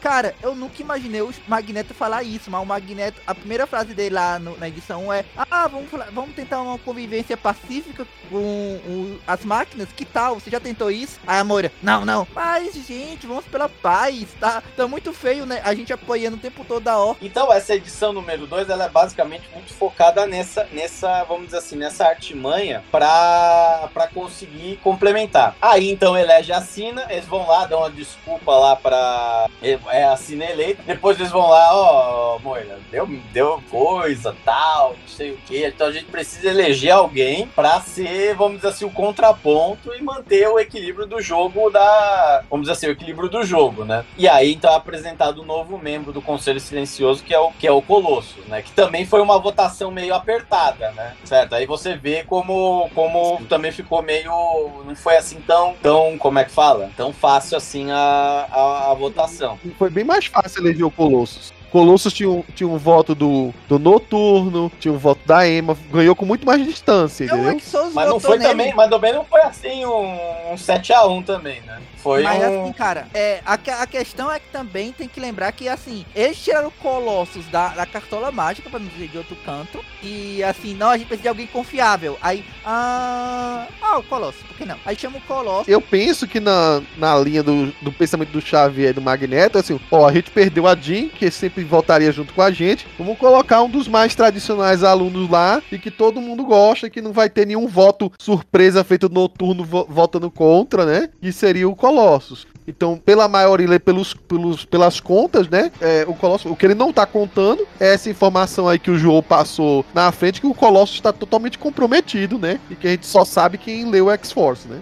Mas, o, assim, eu tava até, eu comentei com o Coveiro que eu tinha achado surpresa o Exodus votar sim no dele, porque é uma, uma, teria uma atitude razoável demais Exodus. Mas também faz sentido porque o Exodus e o Colossus já tinham trabalhado juntos com os acólitos. Então, eu mal deve ter aqueles 5% do Exodus que não deve, não deve odiar o Colossus, ou deve achar que, ah, ele era razoável lá, então vamos trazer. O Êxodos votou, o Êxodos votou na Sina, o Êxodos votou a favor. É, não, mas aqui com a Sina teve uma negociação. Com o Colossus ele bateu o olho. É. É, sim. Então, essa edição é muito focada nesse trabalho de bastidor que a, que a Mística fez, magistral, né? De colher os votos ali um a um, como a gente fala, né? No voto a voto, né? E ela sabia onde conseguir os votos suficientes para virar o jogo, né? A favor dela e, e colocar a Sina, e tendo a Sina no dentro do conselho, né? Que eu acho que também nessa edição, se não me engano, mostra algumas cenas, né, do, do casal, mostra ela voltando mais nova, né, não era mais aquela senhora idosa, É. né, que a gente lembra do... do É, a, a, a Mística pede pra ela voltar no- na mesma idade do que que elas se conheceram. Que vale Exatamente. ressaltar, né? Pouca gente sabe, mas a, a Mística é velha pra caramba, né? Ela só é uma metamorfa e consegue se É, rejuvenescer. eu posso contar um pequeno spoiler.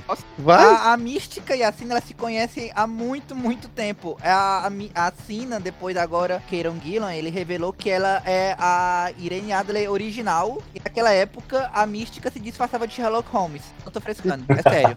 Sim, e, e aí essa edição tem duas coisas também. Uma é uma coisa que é um mistério que vai ser mais pra frente, né? Que a gente não entende porquê, mas a gente vê totalmente em missão solo, sem ninguém mandar nem nada. A gente tem um esforço aí danado da mística se co- conseguir se infiltrar na cela, cela da Orquídea, né? Da Orcs, lá de Paris, né? Ela vai tomando lugar e tomando lugar e por aí vai. E aí, talvez o, o Fel queira explicar melhor, é que é, o Xavier e o Magneto tentaram é, pensar direitinho no que, que eles erraram, e inclusive porque que a, a, a Emma, digamos assim, votou, votou contra, né? É, talvez se eles colocassem mais uma pessoa para ser a guardiã dos segredos dele, né? E aí você vê como o Xavier e Magneto confiavam 100% na, na, digamos assim, na, na cabeça da Emma, né? Que a Emma ia aceitar, né? E eles se surpreendem até. Eles vão querer revelar o segredo da Moira pra Emma. E a Moira até concorda. Só que não é muito bem o, o, o que eles esperavam a reação da Emma, né? Então, não, a, a reação, ela não é bem digerida, né? E na verdade, assim, é, dentro de todos ali, a escolha da Emma é bastante plausível. Por quê? Porque a Emma faria a mesma coisa, certo? Na cabeça, pelo menos, do, do, do Xavier e do Magneto, e de certa forma, com o que a gente já leu ao longo aí do tempo, é, mesmo nos momentos mais heróicos, a Emma toma certas decisões, tem uma, tem uma cabeça diferente nesse ponto. Então eles falam, bom, é o que vai aceitar mais. O, o restante provavelmente não dava, né? Não dava para confiar no, no Êxodos, né? É, coisa se revelasse isso talvez pro, como é que fala? Pro Noturno ia dar problema, pra Tempestade ia dar problema, é, e as coisas tal. Então Emma era, era a opção mais racional, mas nem assim ele não, ele não revelou para os, os, os outros mutantes, alunos dele, porque ele sabia que todos eles tinham uma moral muito intocável. E pra estar tá sabendo guardando aquele segredo, eles queriam pessoas que tivessem esqueletos no armário, que era o caso de, desde o começo, né? Magneto e Xavier. E aí a Emma, digamos assim, seria uma, um pouquinho, digamos assim, dúbia, feito eles são, né? A grande verdade é essa.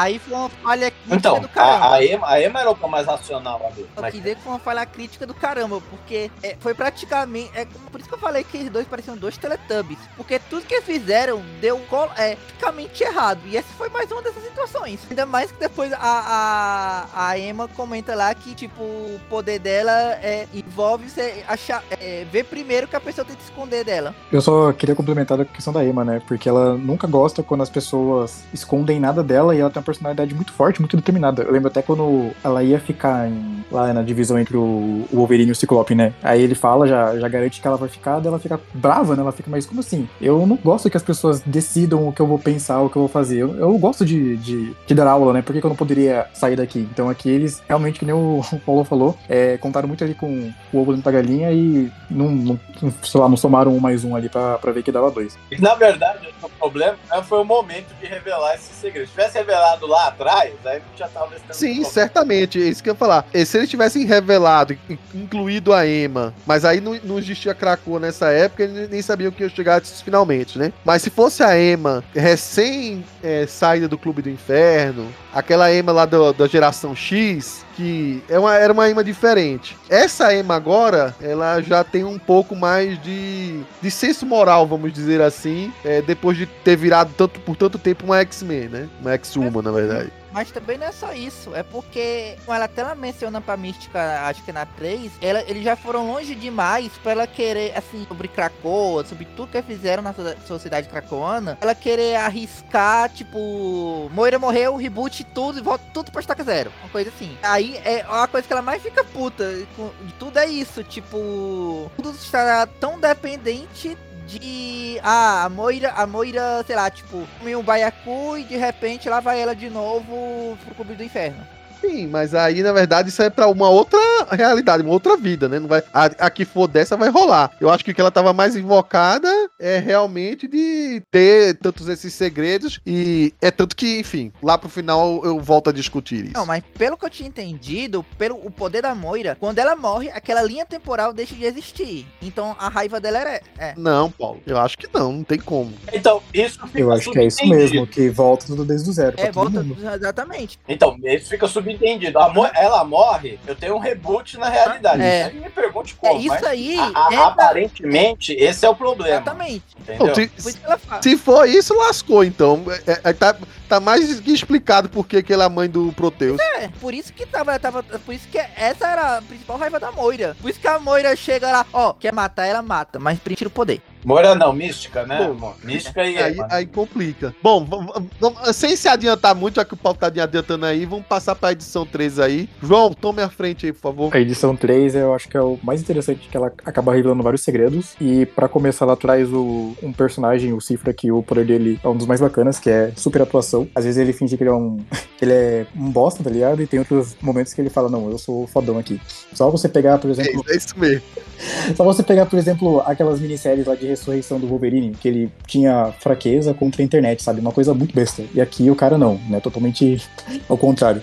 É, começa já com o Xavier simplesmente jogando Cifra em Krakoa, porque sim, né? Ele fala assim: ah, você gostou da ilha? Gostei. Então fica aí, tá? Você vai criar aí uma, uma coisa que a gente quer fazer aqui, fica aí. Aí beleza, ele vai lá, daí fala, começa a criar a parte de, de linguagem, né? Ele fala que vai criar toda a linguagem, vai criar toda a cultura e tal. Uma das coisas que eu acho mais interessantes, que acaba linkando com um pouco o que era mostrado até então, é o Warlock, né? Que ele acaba se alimentando de Krakoa para conseguir se expandir e, né, gera uma coisa que mostrava aos pouquinhos o, o Cifra. É, esse meio que segredo entre, entre ele e o Warlock, né? Aí também vai. É, e, e sabe que é curioso, João? Assim, lá nas primeiras edições, tinha comentado com o Paulo recentemente. Ele não tinha chamado a atenção, mas não sabia para que fim era. É, quando mostra que o Cifra foi deixado em Krakoa, ele tá com o braço com aquele vírus da falange lá, com a, que a gente agora sabe que é o Warlock que tava lá dentro. E aí ele toca em determinado momento e as folhagens se tornam tecno-orgânicas e se espalham. E aí essa minissérie aqui, que é essa terceira edição, mostra que de alguma maneira a simbiose estava sendo feita é, entre o Warlock e a ilha, né? Sim, ele via. E ele já vinha escondendo no começo, né? No começo não era aberto pra todo mundo, que todo mundo sabia que o Warlock tava aí de fato é, vivo. Eu acho que eu acho esse negócio de superatuação, eu, eu te, assim, eu criei um headcanon pra mim,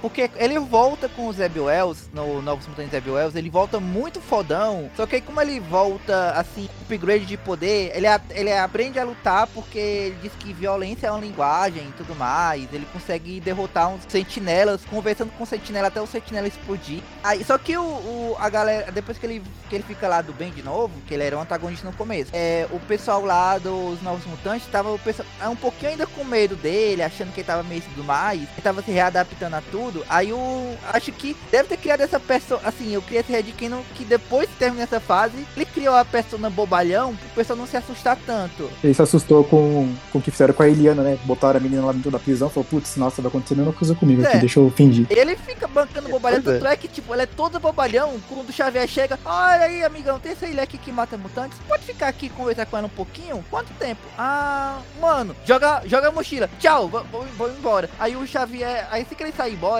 aí ele sai, sai a peça no bobalhão, ele fecha a cara e diz: Faz cachorro sem vergonha. Me botou pra tentar morrer aqui de novo. Ainda bem que eu trouxe o Warlock. pra mim ele parece ser gente boa sempre. Agora é claro que ele tem um joguinho duplo aí pelo que mostra. É, tem outra parte depois que mostra mais à frente a parte da ressurreição. Dá a entender que é a primeira ressurreição, mas quando você para pra analisar cronologicamente, a gente teve a do Pyro, né? Que aconteceu antes, que é a das Cucos ali, né? Que é o primeiro é, ciclo mutante, né? O, o, sistema mutante que eles falam depois lá.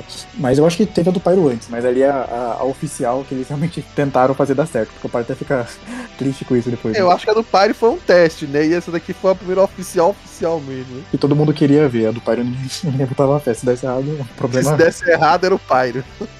Aí depois disso também é interessante que vai trazendo os mutantes para viver em Krakoa. E com a Krakoa utilizando a energia do, dos mutantes que estão vivendo lá, ela não precisa ficar reservando energia, não precisa ficar roubando energia a, um, a torto direito. E com isso ela consegue criar as, as flores, né, que eles conseguem usar para inúmeras coisas. Daí mostra tipo a parte dos habitats, do portal, tem até algumas plantas ali que o, o, o Cifra cria, ele fica um pouco né, pensando ali, chega pro Fera e fala, ó, fiz as, as, as flores do jeito que você pediu, né, coloquei os cadáveres lá que você pediu, mas não sei para que, que elas servem. E o Fera também nem, nem se dá questão de, de responder o que ele tava perguntando ali, né? Mas também que é, que é o Fera. Eu não sei se isso foi mostrado depois, né? Sobre o que, que se trata aquilo, ou se mostrado antes. Aquelas flores lá do que ele entrega pra ele. Fera é parte da X-Force, né? Pode ser que seja uma coisa ligada lá ao que vai ter ainda, não sei. Aí também tem a parte da outra, da outra planta, né? Que é a planta do não lugar da Moira, que aí que tem toda a ligação com o Orlok. Então, ele consegue ver o que Krakoa não consegue ver, né? Que é caso o Xavier e o Magneto eles pedem uma planta pro, pro pro, Cifre pra Krakoa, uma, uma planta que eles não consigam ver nada, né? Tipo,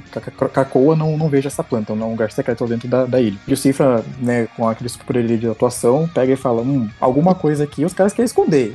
então ele pega e utiliza o poder do, do Warlock lá e ele é a única pessoa que sabe o que, que tá acontecendo ali. Então, isso que é, que é, a visão dele ali. Ou seja, o Cifra basicamente é o personagem mais poderoso da ilha, porque ele detém todas as informações. Até o do Imagina. que o Xavier Magneto não sabe. Ah, Cara, ele deve saber tudo sua foca, tá ligado? Basicamente, é, é assim: o Xavier e o Magneto são dois Teletubbies que pensam que estão liderando o rolê. A mística é a política que faz o xadrez 3D. O Cifra é o cara que tá na dele se fingindo de bobão e faz o xadrez 5D. E eu quero ressaltar, gente, que a gente não tá sendo pago pela Netflix, o Paulo tá falando tanto em Teletubbies agora, tá? Vai, Se João. quiser assistir É. Netflix, poder assistir, eu recomendo. Eu nem sabia que tinha Teletubbies no Netflix. Eles fizeram nova temporada aí. É, aí depois disso, aí a- mostra, corta ali pra, pra Mística e pra Sina ir indo atrás da, da Emma, né? E depois que elas. Ela, até tem uma cena engraçada que elas se encontram ali com, a- com as cucos, aí fala assim, ah, mas vocês são todas iguais, né? O primeiro aqui circuito mutante, né? Assim, não, nós não somos um circuito, né? Nós somos. Nós temos nossas próprias personalidades, mas nós somos, nós somos parecidas fisicamente, né? Porque nós somos iguais, não tem como você Quer diferenciar. dizer que são todas uma só, né? É, então você diferenciar a gente. Aí a cena pega e solta, né, uma, uma previsão ali pra, pra elas e fala: Ah, então, duas de vocês acho que vão se apaixonar, três de vocês não vão, uma de vocês vai morrer no extramundo. Elas olham uma pra cada outra, mas quem? Não sei, não dá pra saber, vocês são todas iguais, né? Tem até uma brincadeirinha ali. Pô, boa jogada da Cine. Provavelmente ela sabe, mas Ela escondeu e deixou elas mortas de raiva ali.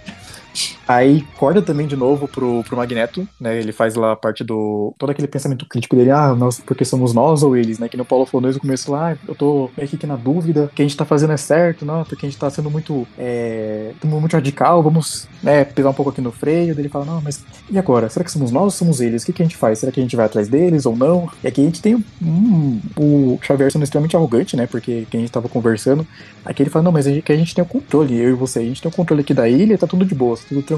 Sendo que eles ficam com esses segredos, né? E eles acabam fazendo segredos e eles acabam se destruindo por conta dos segredos, né? Pega assim lá os exemplos mais antigos aí, tipo o Vulcano, né? E todos os X-Men lá que foram pro, pra Krakoa lá pra salvar o Ciclope lá. É, ou a própria, a própria Perigo, né? Que foi uma. Foram várias coisas que foram deixando o Ciclope mais puto né, naquela época do perto do complexo de Messias, né? Então todos esses segredos acabam sempre destruindo eles ali e eles não aprendem nada, né? Dois.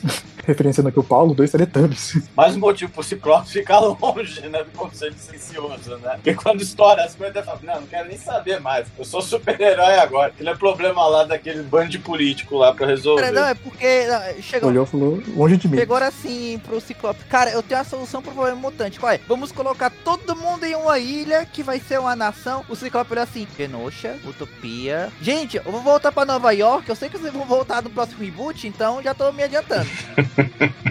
É, aí depois disso também volta lá pra parte da Emma, onde ela começa a contar com, com a Mística e ela mostra que ela tá. Ela conta, na verdade, os segredos da Moira pra, pra Mística e pra Sina, né? Porque ela tá de saco cheio de segredos. Ela, que nem vocês falaram, ela não aguenta mais um monte de segredo, porque eles foram tão longe no que eles construíram, no que eles criaram, que ela não quer mais esses segredos. Então ela, ela vai pulverizar, ela vai, vai contar porque, né, a, a Moira ali, é, se ela morrer, corre o risco de realmente começar desde o zero. Então tudo que eles construíram ali vai, vai pro lado abaixo por conta de, uma, de um segredo ali que os caras ficaram protegendo e, e levando longe dela, né? Aí com isso, ela acaba dando alguns presentes ali que, que no final acho que o Paulo vai contar melhor o que, que é o, o grande presente dela pra conseguir resolver de uma forma extremamente inteligente o, que o Hickman é, colocou pra esse poder aí da, da Moira. E, mas nessa também a Moira ela acaba sendo capturada pela, pela Orcs, né? Só que a Mystic e a Sina, elas acabam capturando ela antes disso, né? E, tem um rastreador, acho que não foi falado isso, mas que o Xavier e o Magneto colocaram um rastreador dentro da, da Moira, né? Tipo, num, numa refeição ali que, elas, que eles tiveram lá no comecinho, lá do, da fase mesmo. Ela toma um,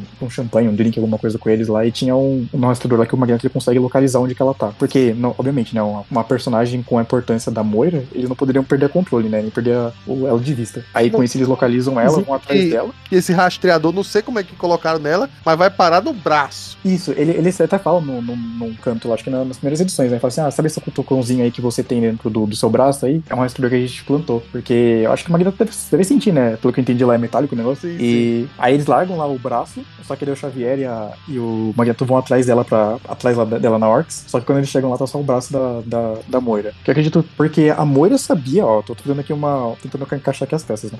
A Moira sabia, porque eles contaram pra ela que o rastreador tava no braço dela. Acho que a Emma deve ter visto ali em algum momento que, que ele tinha contato com a mente da Moira. E por isso que ela contou pra Mística e pra, pra Sina. Tipo, ó, o rastreador tá aqui. Quando vocês forem lá, corta o braço dela fora pros caras, pra, pra despistar os caras, né? E outra, outra vertente daqui, antes de, de fechar aqui, é que conta toda a história da Sentinela Ômega, né? Que na verdade a décima vida da Moira, ela se divide entre duas frontes, né? Dois futuros. E um desses futuros, os, os mutantes sempre vencem. Que é um dos mutantes, que é o futuro do que a Sentinela Ômega que tá atualmente, né? Não é a, não mostra que não é a mesma Sentinela Ômega que a Karima Champanella lá do desse mesmo universo. Ela veio do futuro pra cá, é, por conta de, um, de uma guerra mutante lá que teve, que os mutantes estavam sempre vencendo, eles conseguiram até o poder da, da falange, né? Iam sobrepor as máquinas. E no final ela, ela é jogada lá por um buraco negro lá de, um- de uma das falanges lá que os mutantes estavam derrotando e ela volta pro passado pra conseguir impedir que os mutantes sempre vençam, né? Então totalmente diferente do que era construído até então. Isso aí, eu tô achando que era muito os plots que o Hickman ainda queria fazer, mas olhou assim, ah, não vai dar tempo de fazer mais, então deixa eu pelo menos dar um resumão. Porque ele menciona os filhos da Câmara, que era um plot que tinha começado. Sim. E agora que, assim, ele não pôde terminar. Aí menciona aquelas entidades divinas que ele chama. É, aqui no, no Brasil chamaram de. Acho que era. Não, Dominions. Dominions. Era. Dominions. É aqui é Dominions Aham, também. é, os Dominions, que até aparece assim, tipo, ele fala sobre poderes celestiais, espada fênix, uma coisa assim. Eram plots que eles tinham pegado lá do. do se você for olhar, aparece desde Power of X, então eram coisas que talvez já tivesse em mente. E tinha uns extras também que falavam sobre como é que se organizavam as, as inteligências tecno-orgânicas, né? É, as inteligências sencientes, né? Eles falavam. É. Pelo sim, pelo não, ele resolveu, é, tipo, colocar, olha galera, tem uma linha do tempo em que aconteceu tudo isso aqui, mas agora não vai acontecer mais. Agora vamos pra essa linha do tempo aqui porque a menina voltou do futuro. O próprio É, exatamente. parece.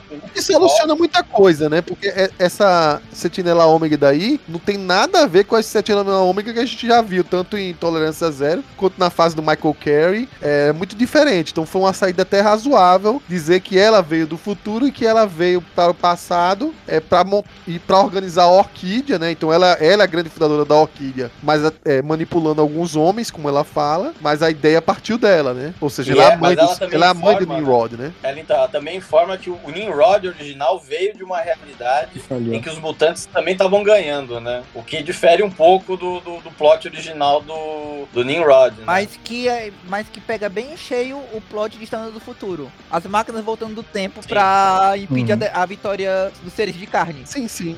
É, É, exatamente. querendo ou não, tem essa, essa, essa base aí dessa coisa de que, como eu tava falando, acho que lá desde o começo, né? Que, na verdade, a- o, humano, o ser humano normal, o simples ser humano, ele acaba sendo o, o, o primitivo dessa história. Porque a grande briga final não é dos X-Men ou dos mutantes contra os humanos, mas sim contra o que é o futuro dos humanos. Que, no caso, eles estão chamando de pós-humanos aqui, que seriam humanos melhorados artificialmente, seja através dos dos filhos da Câmara, seja através de associações com inteligências artificiais tecno-orgânicas e por aí vai. Eu, assim, eu, é, eu acho que é uma das coisas mais legais dessa história é justamente isso. Ele já. é- a gente. O lado ruim é que não apresenta nada. Mas quando ele vai jogando esses conceitos assim, se você for pegando as coisas que ele já foi colocando, vai conseguindo montar a história, fica uma coisa assim realmente magistral. Porque isso aí tava tudo amarrado lá desde o começo, como tu falou, ainda tinha os extras, tinha tudo. Então faz tudo sentido no final das contas. Pra, pra finalizar, primeiro eu queria tirar uma dúvida. Aquela espada que aparece lá é daquele Corvus Glaive lá, né? Do. Não, Corvus Glaive não, aquele Corvus Shiar lá, não é? Ou não, que é citada? Ou não tem nada a ver, tô viajando. Do- você tá falando do que? Da lâmina. É, da lâmina da Fênix lá que eles da falam, que Fênix, eles é. utilizam. O que eu conheço é só esse mesmo do. Que eu não lembro de Não é, nenhuma não é outra. Corvus Glaive que você tá falando, é o É, o- Corvus é o Corvus Rock Shear, acho que tem Shiar, né? Do que era, por um momento, foi Pirata Espacial. Provavelmente é. O que eu, que eu conheço era esse mesmo. Provavelmente é. lembra um pouco aquela lança do, do Manifold. Então eu acho que devia ser alguma reforja, alguma coisa assim. Só pra, pra, pra fechar também, é que ela conta, né, que ela voltou e ela manipula aquele, aquele Killian, né, o cientista-chefe lá, ela tira os olhos dele e coloca os, os olhos biônicos lá pra, pra ele ver tudo que ela sentiu, pra ele sentir que ele foi pro futuro, viveu tudo que ela viveu e pra ele ter mais motivação pra criar, né, a, a, Orcs lá. Ele acha que ele veio do futuro, ele acha que ele é o. É, o Kylo Reese da parada, mas é só um joguete. Eu achei ele engraça- legal porque, assim, tipo, ele é um vilão, mas acho que ele deve ser um dos vilões mais gente boa que tem. Porque acho que foi um dos poucos vilões de ficção. Ah, vocês. Pra, é, cara, a gente não conseguiu terminar o negócio. Mas vocês avançaram um pouco e avançamos. Tá ótimo. Vamos, vamos continuar que um dia vocês conseguem. Bom, e aí a gente chega na quarta edição aí, passando pro Paulo aí pra fechar. É, então beleza. A Moira tinha sido, entre aspas, sequestrada lá pela, pela Orquídea. Aí os dois Teletubbies se encontram e, cara, a Moira foi sequestrada. Vamos lá resgatar ela. Vamos sozinhos? Sim, é porque a gente se garante. Nós somos os caras mais fodões do mundo. Não, mas você sabe que eles foram sozinhos porque eles queriam manter o segredo, eu né? tô frescando.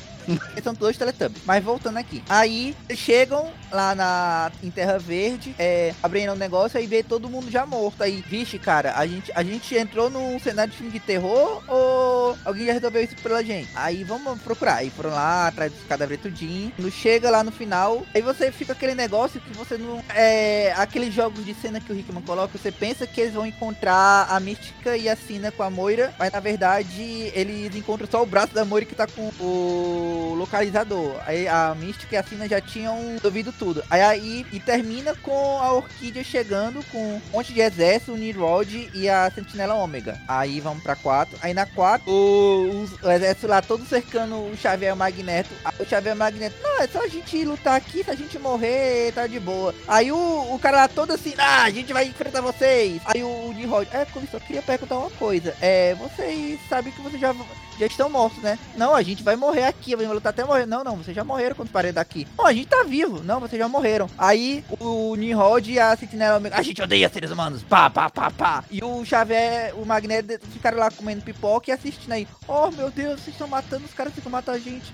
Que lástima. Aí quando chega lá, aí vai começar a briga entre eles. Isso basicamente são duas coisas, né? Uma remonta que, na verdade, como eu falei, a briga final é sempre entre os mutantes se o que os humanos iriam se tornar, sejam, nesse caso aí, é, máquinas.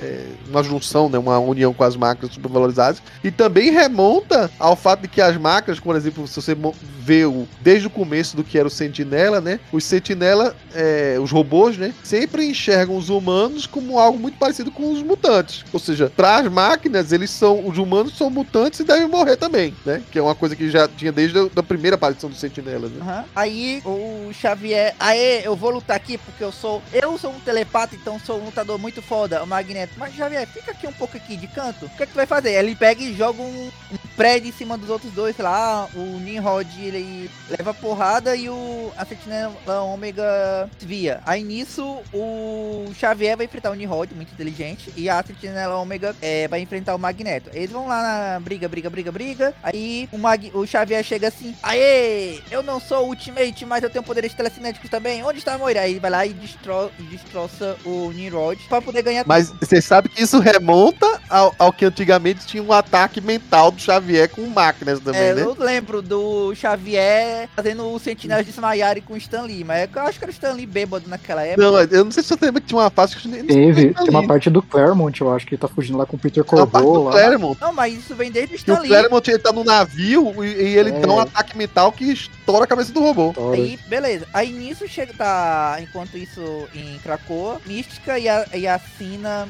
e a Sina lá com a, com a Moira. Aí, ok, a, a Sina, só um pequeno adendo. Uma coisa que eu achei engraçado que eu tava falando com o Felga mais, é, mais cedo, com o Felga Coveiro, que, assim, o nome inglês da Sina é de, de, Destiny. E a Moira, o nome dela vem da mitologia grega, que era as deusas fiandeiras, teciam o destino do, das pessoas, dos mortais e dos imortais. Os deuses podiam é, contrariar esse destino.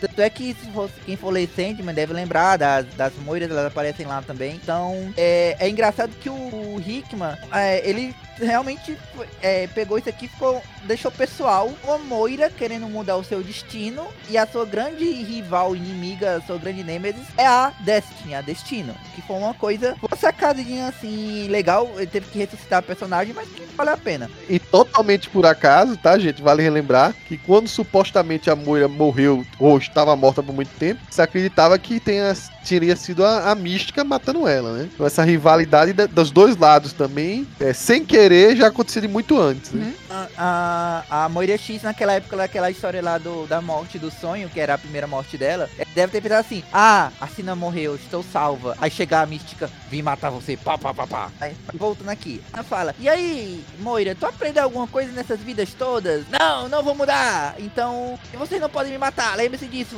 Se, eu, se me matar, é reboot, aqui não é DC, otário otárias. Aí chega a mística, na verdade eu discordo. Pá! Aí começa assim, vira Crise nas Infinitas Terras, dá um branco total aqui. E de repente aparece assim: a Moira X morreu, galera. Vai mostrando flashback, contando lá o que é que tinha sido o, o presentinho da, da Emma. A Emma tinha explicado, dado todo o rolê lá pra mim e tinha entregado pra ela também a, uma arma desma, desmutantizadora. Foge tinha criado uma vez e o Foge. Sim, era engraçado que tinha a Mística falando: Não, Foge me contou que fez isso, mas é, é uma coisa que ele nunca entregaria pra ninguém. Querida, telepata, eu mando.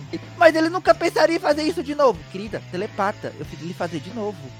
É, e, e vale ressaltar, né? Essa arma aí é histórica pra quem acompanha os X-Men de longa data, dos anos 80, porque é a arma que tirou os, os poderes mutantes da Tempestade por muito tempo, né? Quando a Tempestade ficava. é, só era Tempestade, né? Não tinha mais aqueles poderes de climáticos dela na fase australiana e só voltou depois lá, quando ela voltou com Tempestinha e tal, e, teve aquela mudança lá do Portal do Destino, enfim, aquelas maluquices É. lá. É, vale lembrar que a, a, a Emma não precisa muita força pra fazer o Forge criar alguma coisa. Basta você plantar a ideia, você nem precisa ser telepata. Várias vezes você, os caras estavam lá num papo, pois é, né, Forge, a gente já imaginou criar tal coisa, tal, e de repente ele começa a pensar e já começa a fazer quase que automático. Então não é muito difícil conseguir mesmo uma ou qualquer tipo de artefato, né, fazer uma E eu acho que o Hickman meio que comeu, comeu areia aí, porque eu acho que essa arma já voltou a ser usada em algum momento aí, em umas histórias aí meio significantes. Assim, Permeia também lembrou que a, a- é uma coisa que provavelmente, assim, tipo, 99% dos leitores dos X-Men gostariam de esquecer é que a Mystic e o Foge já foram amiguinhos no X-Factor, então, nos anos 90, que era uma fase bosta, mas que faz, é, faz sentido o Foge, assim, numa, numa hora lá que ele tava na mesa do bar, dando as pitangas por qualquer motivo, aí ter contato com a Mística. E aí, teve aquela vez que eu tirei os poderes da minha namorada sem querer. Quem entregou foi a, a Emma, né? Mas a Mística conseguiria a arma dando um chaveco nele. Que nem na época do X-Factor, que todo mundo É, e, e vale ressaltar que, digamos assim, o, o Fog também não escondia isso, é, de ter feito isso, porque era algo que ele se arrependia muito de ter feito, por aí vai, que ele lamentava. Inclusive, não sei se vocês lembram que tinha uma época que o, o Fog tava meio doidão, uma fase meio ignorável, assim, que eu acho, não sei se que, desenhou, acho que foi Simone Bianchi, uma coisa assim, que botou o Fog como, como inimigo, como vilão. É, Do Warren Ellis, né? é eu acho Foi, que era. Pô, vai Ellis, ele, Eita, ele, ele admitiu que não conhecia nada do Foge e pensou que ele era vilão.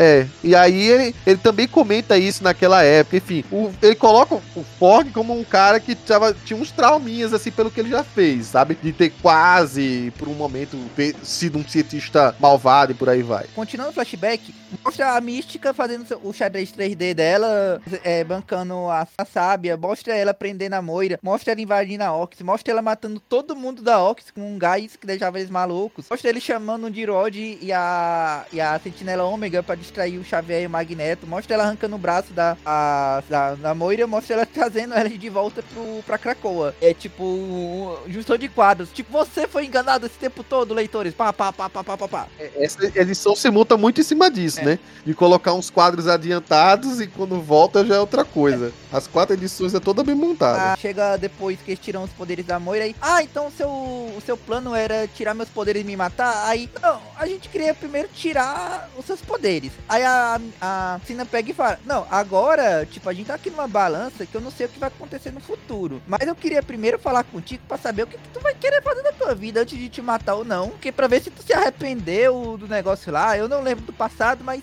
parece que você lembra de alguma coisa que eu fiz, então vamos lá. E a Moira fala: Não, eu odeio mutantes mesmo, eu quero ser humana e blá blá blá blá. E o meu plano agora aqui é tipo tirar né, essa arma aí, tira os poderes só depois que a pessoa vira mutante. O meu negócio aqui é tirar os poderes logo quando a pessoa nasce, pra que ela nunca vire mutante, assim ela não vai fazer isso, eu vou curar todo mundo, eu não me arrependo de nada. Aí chega a. A minha, a minha perspectiva, é assim, claro que ela tava. Não é que ela odiasse, odiasse, ela, ela mesma era mutante, né? Mas na verdade, ela, na, na minha visão assim, ela passou por um monte de traumas, pô. Se você olhar as 10 vidas dela, foi um negócio angustiante. Teve mortes muito traumáticas, inclusive, e sempre com insucessos, né? Então ela- ela sempre via que não adiantava o que acontecesse, ia ter o diabo da guerra, né? Era, era uma coisa é, inexorável, acho que é a palavra, sei Não, lá. pergunta. É, é inexorável, mas eu já entendi o que você tá querendo dizer. Então você tá querendo dizer que a Moira é aquela torcedora do Brasil, viu tantas derrotas que resolveu virar torcedora da Argentina agora, porque cansou do Brasil. E sempre perder. Sempre Então, basicamente, o que ela, ela, ela queria fazer é seguinte, pra não ter uma, uma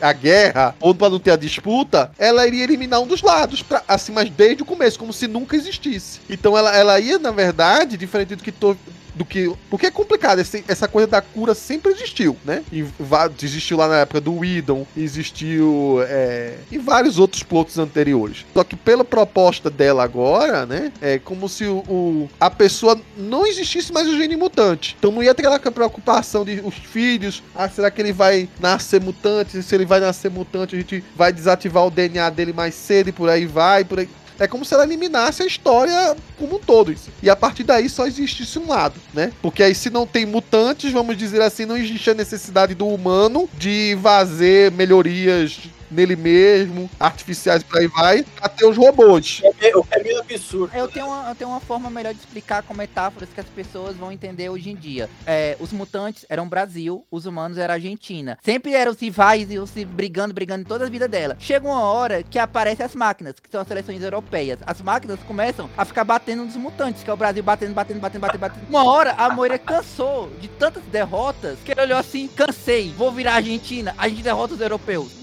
Seria isso, mas é como se nunca existisse o time, o outro time, entendeu? É como se tivesse a partir de agora o time latino-americano. É, mas assim, olhando toda a história do universo Marvel, é meio absurdo ela pensar que não, não chegaria nessa guerra mesmo sem os mutantes, né? Porque basicamente você tem já um lado com humanos aprimorados, né? Assim, a, a guerra era inevitável.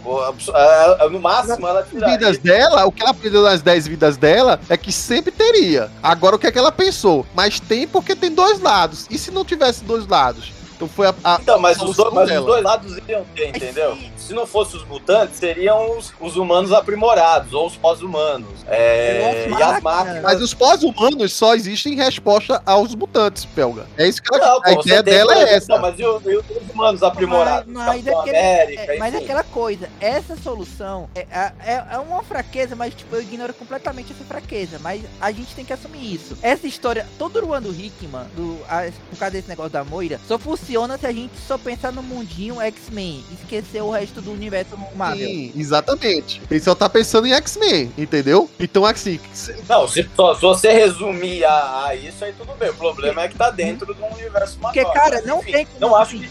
Não, não acho que seja uma fraqueza. Acho que É. a obsessão dela tá do lado errado. Ela, ela, ela, ela, é- como assim? Não dava pra eliminar as máquinas, né? Não dava pra você matar a inteligência artificial, né? Tanto é que ela tenta isso em um momento, né? De, de não ter inteligência artificial. Ela faz todo o possível pra coisa. Acho que é a quarta ou quinta vida. Que ela tenta nunca deixar a inteligência artificial é, se sobrepor, mas ela também não consegue. Aí então ela passa pra esse plano dela de, de não ter um, um dos lados. Mas invariavelmente ia acontecer com ou sem o Gênio X, né? Porque a curiosidade é que queria saber o que aconteceu em termos de guerra naquela que ela não interviu em nada. Que ela viveu pacificamente e morreu. Qual teria sido o desfecho? Assim, aquele negócio, não tem como encaixar direito a gente pensar esses 10 reboots do universais da Moira, quando a gente lembra, por exemplo, que o próprio Hickman fez um reboot multiversal em Guerras Secretas. Então a gente só aceita. Eu simplesmente aceitei, pronto, não. Eu tô lendo isso aqui, focado em X-Men e pronto. É o que eu acho que a obsessão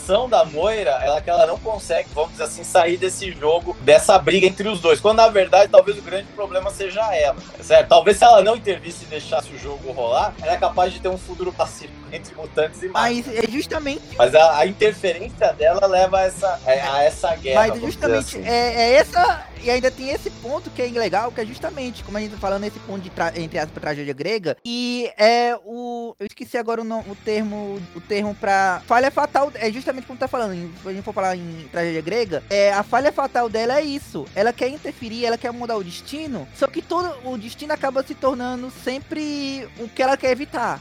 E tem outro ponto aí, ora, que o Felga falou essa história de que ela é o principal problema, e talvez o principal problema dela se tornar assim é que já na terceira vida, que é a primeira vida que ela se sente grandemente ameaçada e cria, cria as traumas, quem dá esse plot dessa obsessão pra ela pra vencer essa guerra de qualquer jeito é a própria Sina da terceira vida. Porque a Sina, Sim, quando ela fala que tem um limite, né? não, a- é porque assim na terceira vida deixa ela noiada. Ela fala assim: olha, então, você vai tentar vai ser uma pessoa melhor, vai se corrigir, vai tentar reverter isso aí, porque esse seu poderzinho que você tem aí, porque as três primeiras, as duas primeiras vidas, três, sei lá, as três primeiras, não teve grandes interferências pra ela, assim, não tava tão envolvida, vai. E aí agora ela se torna obcecada pra corrigir isso, porque ela ganhou um ultimato. Porque a Sina fala, olha, lá pela décima vai acabar, você vai se lascar. E aí eu me pergunto, eu me pergunto se a Sina viu o futuro ou se só jogou um verde e ela, e ela pirou, sabe? Não, mas exatamente, é o, é o ovo e a galinha que veio primeiro, né? Porque aí você vê assim, ó, você pode ter, se você agir certinho, pode ainda ter uma décima primeira vida. Aí a, a, a, a Moira não entende, assim, não, mas isso é impossível, porque é, é, eu tenho, meus poderes mutantes é esse, eles vão ser ativados quando eu, quando eu morrer e vai sempre voltar, não vai ter um limite. Aí é quando a Sina fala, né, por aí, lá pela décima vida, e se você morrer antes da puberdade, que é antes dos seus poderes ativarem, ou se surgir um mecanismo artificial que desative teus poderes, te despoderize, vamos dizer assim, e você morra, aí já não vai servir pra você. Aí a, a Moira fica grilada, cara. E aí você vê que todas as outras vidas dela da terceira em diante, ela é totalmente noiada para o plano dar certo até chegar na décima. Quando chega na décima, é um ultimato. Ela fala: se eu, se eu não, não resolver isso aqui, ferrou pra mim.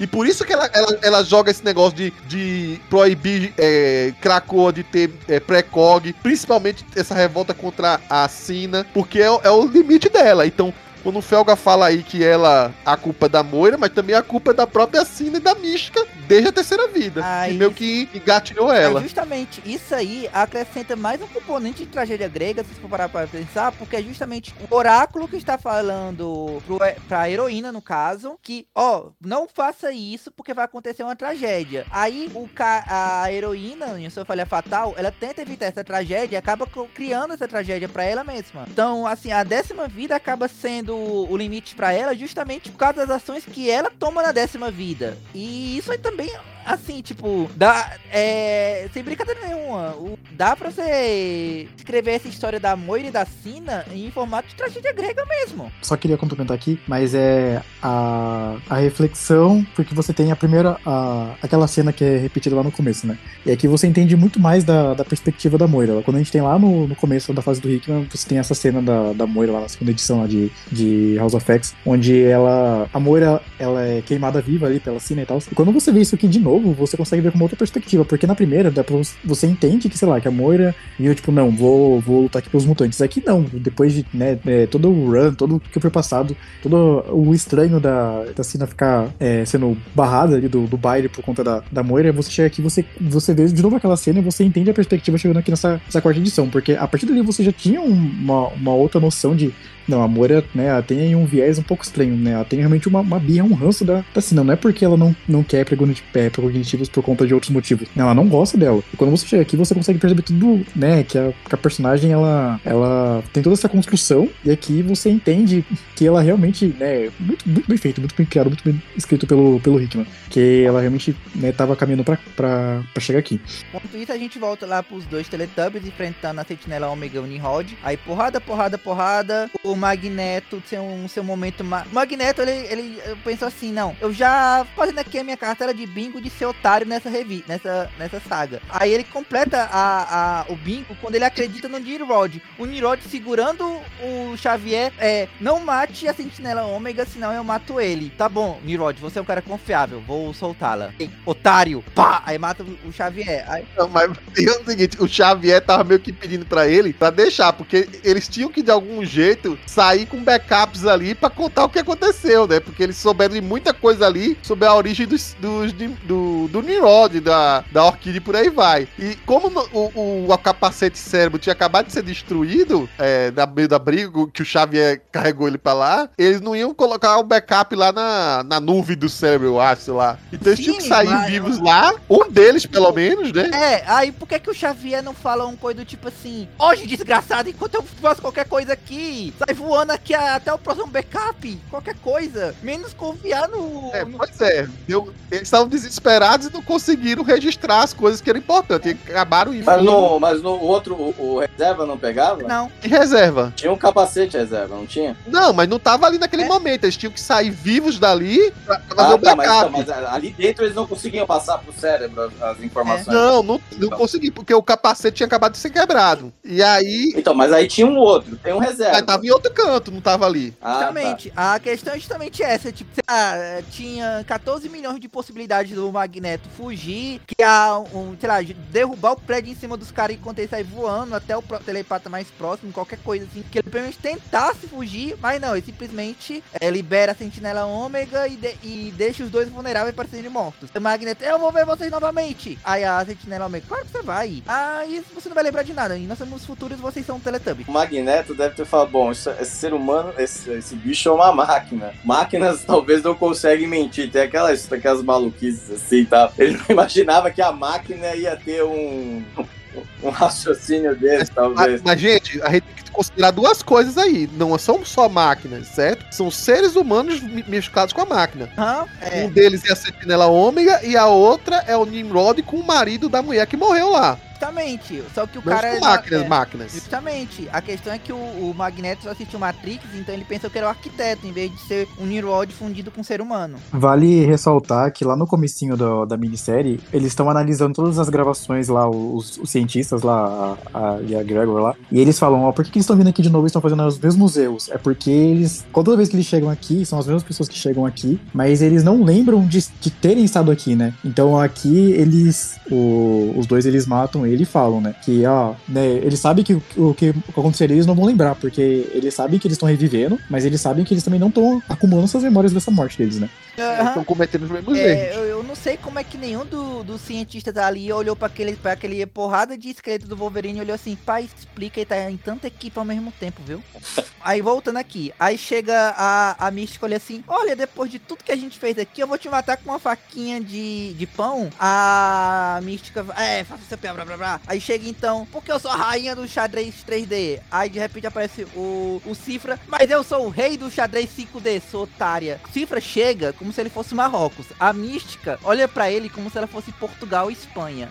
Menino, você tá meio errado aqui, né? Tá fazendo aqui, moleque? Não, é que. Aí a, a Sina, cuidado, eles têm o bono. Mas Meu, meu lamento dessas comparações do Paulo é que as pessoas às vezes ouvem esse podcast dois, três anos depois, e aí eles vão ter que olhar os grupos que terminaram a Copa do Mundo 2022 pra entender o que, é que o Paulo tá falando. Mas, Mas, voltando enfim. aqui. A, aí a Cina pega e fala: Não, mas esse, esse menino aí que vai mudar o futuro. Aí é. Aí a, o Cifra pega e fala: Não, é, que é o seguinte, ó. Eu andei assistindo o Big Brother Krakoa, aí eu sei do rolê pa- todo aqui. Então é, é o seguinte: é, você podia até matar ela, só que você tá em Krakoa e vocês criaram uma lei aí que não pode matar ser humano. Então você não pode matar ela, que eu tô aqui pra Que livrar tentou ela. engabelar dizendo, mas ela não é humana, ela não é humana. Ela- até um pouco tempo atrás ela era mutante. Mas, não, mas a- o Cifra, o Cifra baixou o Felga no Cifra, aí ele, não, mas agora ela é humana, então pela ele- regulamento 5 do 6 e tudo mais, você não pode matar ele. Que droga. É a primeira lei de Carcoa, É. Paulo. Não precisa coisa Aí chega o, a, a Mística ainda olha assim, não, mas você é uma criança, é só te matar, você vai esquecer de ti, não tem problema. Aí a, o Cifra, é, tem razão, se eu fosse otário. Aí aparece a Bey, o Arlok e Krakoa. É. O Cifra pega e fala assim: É, eu acho que pra me derrotar você não ia precisar sair da cama mesmo. Mas pra derrotar é, toda essa galera aqui junto, eu acho que você ia precisar sair da cama e talvez perdesse. A Sina faz uma previsão horrível pra Mística recuar na ideia, né? A, a Sina fala três probabilidades. A primeira a gente vence, mas aí a gente vai ser expulsa do conselho, porque Krakoa vai contar pra todo mundo. A gente vai ser, sair do conselho, eu vou ser exilada, a gente vai vou morrer em seis meses e ninguém nunca vai me ressuscitar mais. A gente não gostei dessa daqui. Aí chega. E a segunda, como é que é? Ah, a gente enfrenta. é, a gente tenta matar ele, mas a gente falha, você morre, eu continuo viva. E talvez você ressuscite daqui a três anos, talvez não. Vai depender, vai depender de como tiver a burocracia. Aí eu acho que também não é uma boa ideia, né? O Cifra zoando com a cara da mística lá e a mística puta. Aí a última, ah, a gente deixa o rapaz vencer, a Moira foge e tudo fica e tudo fica do jeito que tá. É como o Felga fala, nada, nada acontece feijoada. A mística olha assim, O João não tá entendendo nada dessas referências internas, mas tudo Não, e vale ressaltar que na terceira opção as duas continuavam no conselho Justamente. silencioso, tendo poder sobre Krakoa, né? É, mas justamente, é a opção felga, nada acontece feijoada e tudo termina no acordão. Ah, aí chega ne- nesse final a, a mística, ah, desgraçado, filho da puta, blá, blá, blá, tá bom, eu deixo você liberar. Mas aí depois chega pra, por que você quer se livrar da Moira? Não, eu não quero me livrar da Moira, eu só quero que ela vá embora daqui. Ah, eu vou deixar aqui só um braço do Barlock aqui pra gente depois saber onde é que você vai estar. Mas só uma coisa, Moira, é o seguinte, eu vou te dar só um, um nariz de vantagem, mas dá pra tu, é, corre feito uma humana agora, porque ah, eu vou soltar a mística É, ele, ele abre um portal pra ela, É, né? é tipo assim, ela se mandar. se manda e corre, porque depois disso aqui, ó, mí- mística, eu só não queria que você matasse ela aqui. Mas depois, ó, pode fazer vontade. É, porque basicamente assim, não tem como. Eles não saem da ilha, né? O, o Cifra. Então ele não pode acusar ela do que não vê. Então ele tá ali presenciando. O que acontece da ilha não vai ver. Se acontecer fora, beleza. Mas ele não vai estar mais ciente, né? Não vai poder Mas que, provar. é, mas, é, mas que a, a, a- é engraçada a cena da Moira fugindo, correndo, feito uma maluca, é, viu? Tipo, porque realmente ela, ela foge lá, ah, socorro, socorro, socorro. Então, Ela, ali ela perdeu tudo, né? é, todo mundo ali é, ganhou de um jeito. Aí chega uma. Aí passa uma semana depois, aí o Xavier e o Magneto ressuscitam. E a, a Emma ainda solta uma tirada com ele. Amém, meus X-Men! Aí aparece lá o Conselho Silencioso. E a Emma fala assim: É o seguinte, otários, a gente deixou vocês mortos por uma semana porque a gente queria resolver umas coisas. Que coisas? Ah, eu contei tudo pra eles, da Moira, das 10 vidas, de tudo. Agora tá todo mundo sabendo de tudo. Aí Todo mundo do conselho. todo mundo do Do conselho. É, sim. segredo de Estado É, o negócio. é, Aí. É, porque na, na verdade o que acontecia sempre? Na verdade existia um conselho meio que de fachada, porque que sempre tava dando as cartas e parecia estar dominando as coisas, era o Xavier e Magneto. Eles ainda estavam com aquela posição de o patriarcado é, dos dois mutantes, dos dois lados e por aí vai. Patriarcado não. Hum? Fundadores. é, fundadores e tal. Né? Pais fundadores. É, e aí o que acontece agora, o que, que a Emma conseguiu? A Emma conseguiu um, mais ou menos, né, um conselho de pé de igualdade, porque agora eles têm os esqueletos do armários deles expostos e eles não têm mais aquele poder que eles tinham, né? Principalmente que agora que é, o- até os outros alunos deles que faziam parte do conselho deviam estar olhando com o olho meio assim, atravessado, enviesado pra ele. Ah, né? mas foi engraçado porque eu fico imaginando o que o Noturno deve ter esculhambado o Magneto. Porque durante o conselho lá, o, o Magneto inventa lá, depois a Moira pega e repete. É, é que tem que pensar, Noturno, você tem que ser pragmático. Apesar é a coroa. Às vezes eu penso em me aposentar, eu não quero isso aqui pra minha vida, o tempo o resto da minha vida, não. Isso aqui é muito cansativo. Aí, aí chegou. Ele, ele mandou essa historinha pro Noturno. Acho que foi na segunda edição, foi na terceira. Aí eu só tem uma cena assim, tipo, o Noturno e a, e a Tempestade tava colocando assim, tipo, os Eternos Fiéis. Mas a cara deles é fato, sem vergonha, cachorro, mentiroso, me enganou a vida toda. Gente, assim, de- lá pro final das outras edições paralelas que vão acontecendo, tipo a de Carraços, por exemplo, você vê que tem umas repercussões aí, porque lembra que acho que no- em um, um ou dois podcasts atrás eu falei que, por exemplo, lá em Madripoor tinham criado como se fosse um centro de clínica médica de apoio em homenagem à falecida Moira McTarget, né? Uhum. Isso é uma hipocrisia que ficou Xavier e Magneto olhando um pra cara do outro assim. E agora eles já sabem que isso é mentira. Então isso foi remetido lá em Carrascos. Lá no final de Carrascos, a Kitty já não tá tão fiel ao, ao Xavier, ao ponto dela ir lá com o Reed Richards, né? Negociar pro Reed Richards ach- achar um jeito, um mecanismo dela conseguir atravessar os portais de, de, de Krakoa, porque ela ainda tá com aquele probleminha que ela sempre teve, apesar de ter entendido que parte era por conta da- dos problemas de fase dela, né? E aí, em troca, o Reed Richards fala assim: ah, tudo bem, mas eu quero. ah, Sabe aquele conhecimento que o Xavier tirou de mim e tal, não sei o que lá? Eu quero de volta. E a Kitty aceita, ou seja, tá jogando por, por trás do, do Xavier, né? Então não, não tá mais aquela fidelidade toda entre eles. É, mas o que eu acho é porque É? também a, a, aqui- o Xavier deve ter contado. Não, o conhecimento é que eu, eu esqueci de como é que se usa papel higiênico. Você pode me devolver esse conhecimento? Se a Kitty soubesse que o Xavier, que o Reed estava planejando genocidar a espécie mutante, ela não teria deixado isso, é, não teria feito essa, essa negociação. É porque a, é que a Kitty não sabe que ela tava falando com o E genocida. essa parte é viagem, viu? Você que tá ouvindo aí. Mas enfim, é, deixa eu passar pro Felg e pro João falar um pouco essa edição 4, antes da gente dar um, um, um pouco, falar um pouco do epílogo desse, dessa, dessa parte aí. Então, é, essa parte final aí, dessa trama que é um pouco de tragédia grega, um pouco uma trama bem política, né? Na verdade, aí a gente vê muito, muito jogo, muita reviravolta é, um pouco de espionagem e tal. O Rickman pega ali e faz uma história de uns mutantes, uma história de super-heróis, passar por todos esses gêneros, né? E, e, e, aí é interessante, a gente vê que no final a, a Emma consegue aquilo que ela queria, né? Quero ser, que era tirar o poder do Xavier e do Magneto, né? Dar uma reduzida no poder, né? Mas na verdade, ela também não tá muito preocupada que o segredo vaze. Ela quer também ter. O, problema dela, no final das contas, é era eu não ter um segredo para usar contra eles, né? Não que ela fosse a. tivesse. Não, tinha que contar a verdade, não sei o que. O problema era ela não saber o segredo e ela não ter um, vamos dizer assim, uma carta, né, para ser utilizada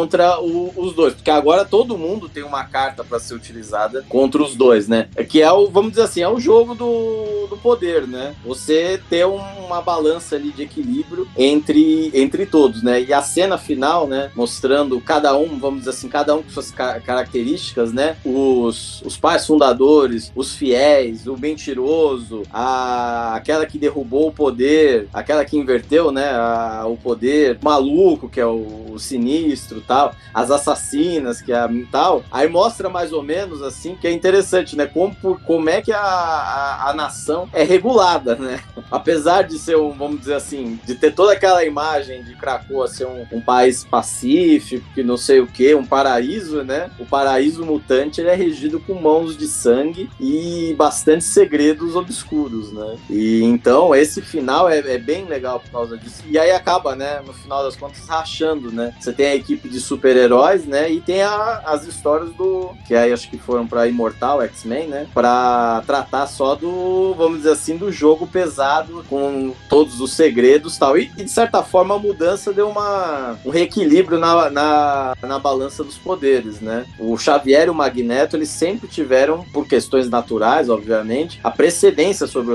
os demais, sobre o restante do, do conselho. Mesmo o Apocalipse, ele não tinha essa, essa precedência, né? Coisa. E se você for parar pra pensar, o conselho, ele, eh, tirando talvez, vamos dizer assim, os caras mais tipo sinistro tal, o conselho, ele era meio que, eh, ele era meio que, uma parte eram os comandados do Magneto, ou que passaram pela Irmandade, né? A gente tinha a Mística, tinha o Êxodos, que foi acólito, né? E aqueles que eram do, do time do Xavier, né? Então, agora, mesmo a Emma sendo toda pragmática e saber jogar muito bem o jogo, ela era desse time. Agora não, ela tinha uma arma para, vamos dizer assim, conseguir se sobrepor ao coisa, né? Para, vamos dizer assim, agora ela tem uma, uma vamos dizer assim, agora tem um equilíbrio na balança dos poderes tal, né? E vale ressaltar, o Conselho Silencioso, ele não é só o, esses 12 mutantes, né? A gente tem que acrescentar o Cifra e Krakoa também nesse, nessa, nessa balança e talvez, assim, o, o, os dois, né, acho que os dois membros mais poderosos do Conselho, no final das contas, é o Cifra e Krakoa, né? Eles dois que no final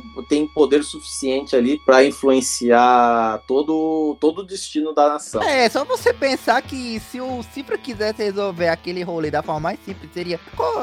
Pega a Mística e assina enquanto eles estiverem dormindo e resolve o problema. Então. É, querendo ou não, a posição do Cifra ali e, do, e de Krakoa, ela, ele não tem voto, ele não tem nada, mas ele é como se fosse o vigilante ali, né? O poder executor, é o. Não. O, o inter... Hã? Não.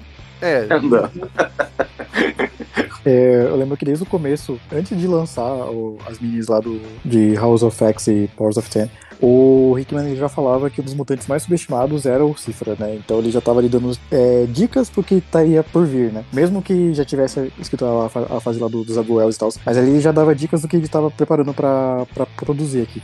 E uma coisa que o Paulo falou que eu também sinto muito, muita vontade de ver é que ele colocou muitos plots ali, né? Que seriam muito interessantes de ser de maiores desenvolvidos, né? Gostaria de ver eles na prática, mas acho que não, não sei, como eu falei, né? Fica meio aberto, talvez ele volte, talvez ele não volte, ou seja desenvolvido por, por algum outro escritor. É, mas aqui ele, ele encerra todo esse ciclo da Moira, né? Que ele começou lá de, no, na, nas duas minis. Chegando aqui, eu acho que ele fecha muito bem, né? Não tenho que dizer, eu gosto muito de todos os personagens que são colocados aqui. Eu acho que, é, por mais que não seja o foco dele desenvolver personagens, eu gosto do, do jeito que ele coloca o Cifra, eu gosto da, da Emma dele, que eu acho que é muito interessante. Uma da, das melhores personificações da, da própria Emma. Legal também a, a mística, né? Tipo, conseguindo voz, ela, Moira e Sina, né? Tipo, que são personagens que não, não, tenha, não tinham tanta relevância dentro da franquia há muito tempo tempo, né? A Moira, inclusive, desde quando ela foi uma personagem né, com, com relevância, ele conseguiu trazer e deixar personagens interessantes que não tiveram tanto background aí pra, pra se trabalhar. Questão da mítica, né? Mas no, no geral ela também não, não, tinha tanta relevância até então. E no final, saldo muito positivo aqui do, do todo o trabalho e tal. É, é legal também toda essa. que o Império não, né? Toda a questão do inferno é realmente mais metafórica, né? Então ela realmente queimou ali a Krakoa, né? Só que foi todo, tudo planejado, mas foi tudo estruturado por conta que eles mesmos produziam segredos, né? Então tudo essa. Eles mesmos produzindo os próprios segredos acabaram com, com um segredo vazado, né? Eles querendo proteger o segredo, acabou com, com o vazamento do segredo, né? Tipo, foi lá e contou pra Emma, tipo, sei lá, igual você contar pra sua vizinha fofoqueira. No dia seguinte não tá sabendo. Então, no geral, eu acho que com certeza é uma das melhores minis, acho que desse ano, talvez um dos melhores quadrinhos desse ano, fácil. Agora, quanto a Moira, só tem uma discordância é, do que tu falou, que era uma coisa que eu falei desde o primeiro mutação que a gente fez do House of X Power FX. Ele mudou tanto a Moira que é como se fosse uma outra personagem. Da Moira original só sobra o nome praticamente. Então, assim. Isso é de fato, né? E tem até aquela. O finalzinho do, do run do Claremont lá nos anos 90, né? Que acaba ficando até meio desconexo quando você para pra pensar que o, que o Magneto fica bravo com ela porque ela mudou lá geneticamente ele, né?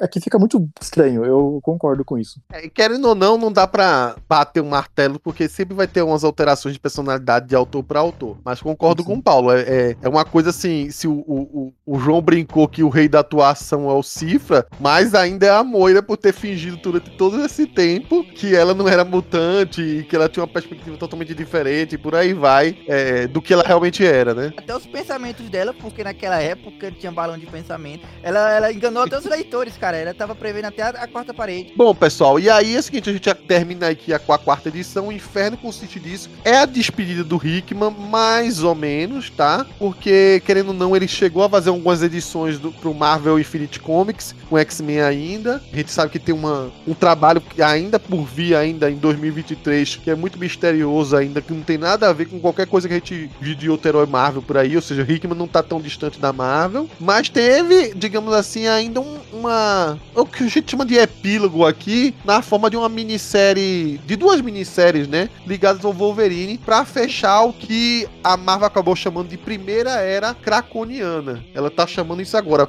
E a partir depois de que acaba isso aqui, ela começa a chamar de segunda era craconiana que vem depois. E essas duas minisséries que seriam epílogos e que uma delas tem muito a ver com ainda com a parte da Moira, por isso que a gente tá encaixando brevemente aqui no podcast, mas é só pra gente comentar brevemente, tá? Porque é, as revistas ainda nem saíram no Brasil, vou começar a sair a partir de, de janeiro na, na, revista do Wolverine, uma nova revista que vem aí. E uma dessas séries aí é, é, é mais pra linha de, do que o Benjamin Percy estava fazendo, que é a X Vidas do Wolverine, e que a gente vê que o Xavier é, pega o Wolverine junto com a Jean Grey e faz um lance meio Dias de um Futuro Esquecido do jeito que o filme foi, tá? De começar a jogar a mente do Wolverine para vários momentos do passado, porque é, o Xavier, os antecessores do Xavier estavam em risco de vida em vários pontos da, da, da, da, da realidade, né? Da, da, nossa linha temporal. E quem estava ameaçando ele era o Omega Red. Só que por trás do Omega Red havia o, o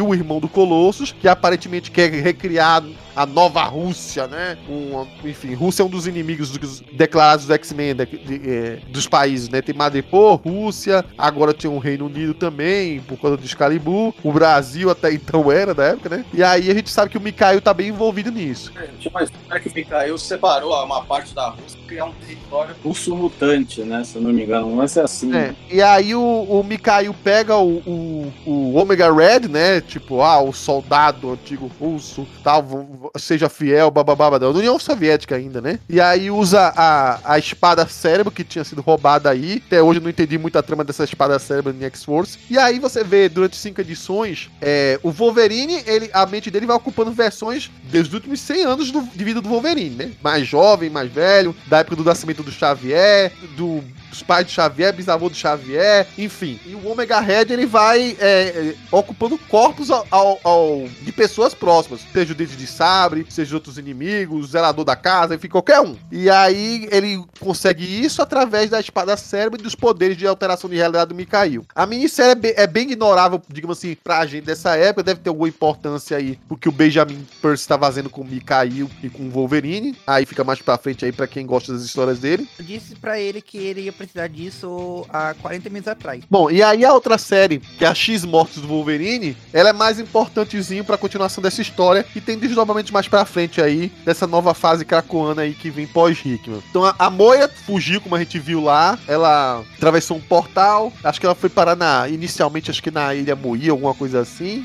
é, que o, o Doug deixou ela, ela sai fugindo. As primeiras edições ela fugindo, ela tá fugindo da mística, tá fugindo do governo americano que tá achando interessante, que até então não sabia que ela era mutante, ou ex-mutante, e tinha, é, digamos assim, interesse em pegar ela pra saber segredos de estado interno e por aí vai. E aí também surge um Wolverine do futuro, que aí é a parte mais intrigante da história, contaminado com o vírus tecno-orgânico da Falange lá, que também quer ir atrás dela. Então as duas primeiras edições é um pega pra capar, um corpo pra lá e pra cá. É, tem até uma participação especial da Valkyria, né, da Jane Foster, que a, a- além de tudo isso, a, a Moira desenvolve um tipo de câncer, ou seja, tá pra morrer. Então ela tá surtada, né? Porque se ela sobreviveu da- por conta da, do ataque da mística, pode ser que ela morra da doença. A princípio, a Jane Foster meio que pretende ajudar ela, só que aí tem essa confusão da mística tá caçando ela, e aí, enfim. O que interessa mais é a partir da terceira edição em diante, em que a gente vê que a, a Moira começa a planejar uma maneira dela conseguir sobreviver a esse tudo, né? E dar a volta por cima. Então, aí vem um grande plot aí do, de, de ir pro futuro e pro passado, né? É, a gente descobre mais pra frente lá que nessa linha temporal, que aparentemente é essa que tá agora, o Wolverine, que seria o último mutante da Terra, é, ele ganhou um, um item lá que seria a última esperança dado pelo Forg pra ele, que implantou ele- no- o item no olho. E aí ele é confrontado pela Moira e descobre que a Moira que tava acabando com os mutantes todos. A Moira dessa época, dessa, desse futuro aí, é quase 90% máquina. Tem um vírus da falange nela. E ela com o Wolverine, tipo, da última momento assim, que espeta ele. E contamina ele com um vírus tecno-orgânico que vai combater com o fator de cura dele. E pode ser que mate ele, né? Tem aquele negócio lá. O Wolverine desse futuro aí usa o item dado pelo Fog, vai ao passado. E aí esse Wolverine é alterado do futuro,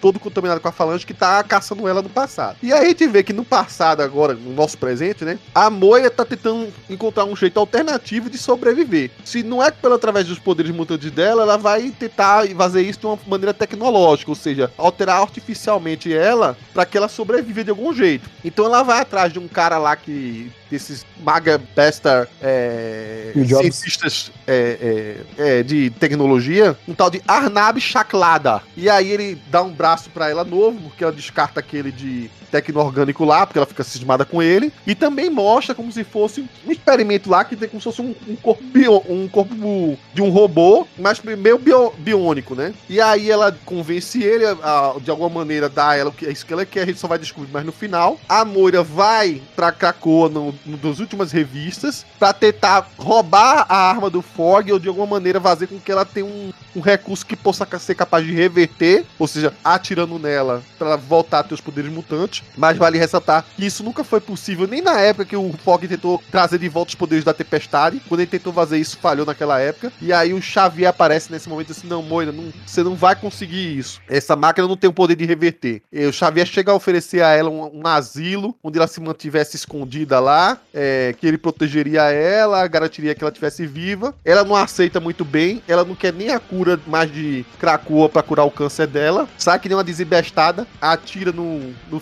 Fog, Fog perde os poderes dele. Eu acho que ressuscitando ele consegue de volta, mas vai saber. E atira no Wolverine do futuro, que aí perde o controle e vira aquele monstro lá totalmente possuído pela, pelo vírus tecno-orgânico, que sai atacando todo mundo, né? E aí a Moira morre nesse meio de- desse tempo, ela, ela é atingida, né? Pelo, pelo Wolverine do futuro, morre, supostamente ela tem uma última visão, um flashback das últimas 10 vidas, é, vê tudo passando assim rápido pra- na frente dela. Tem até uma cena engraçada que é quando ela encontra o Xavier nessa vida aqui, só que ela tá toda sangrando e manda quase ele se ferrar. E aparentemente a Moira mo- morreria ali, morreu ali. É. Aí tem uma continuação da história pra é, o Wolverine, junto com a família dele, os, os filhos, entre aspas, dele, né? É, pra deter o, o Wolverine do futuro. Aí eles usam de novo a espada cérebro, essa parte não, não interessa muito. Mas o que é curioso é que o que a, a Moira tinha acordado com o cientista lá, o Arna Chakladar lá, é justamente uma tecnologia meio meio Robocop, sabe? De, de implantar o cérebro na, na- fazer um backup, dessa vez não através do, do cérebro, né? Mas um backup tecnológico e implantar num roubo, num corpo robótico ou semi-robótico, uma coisa assim. Então aparece a Moira saindo do túmulo lá, com um corpo,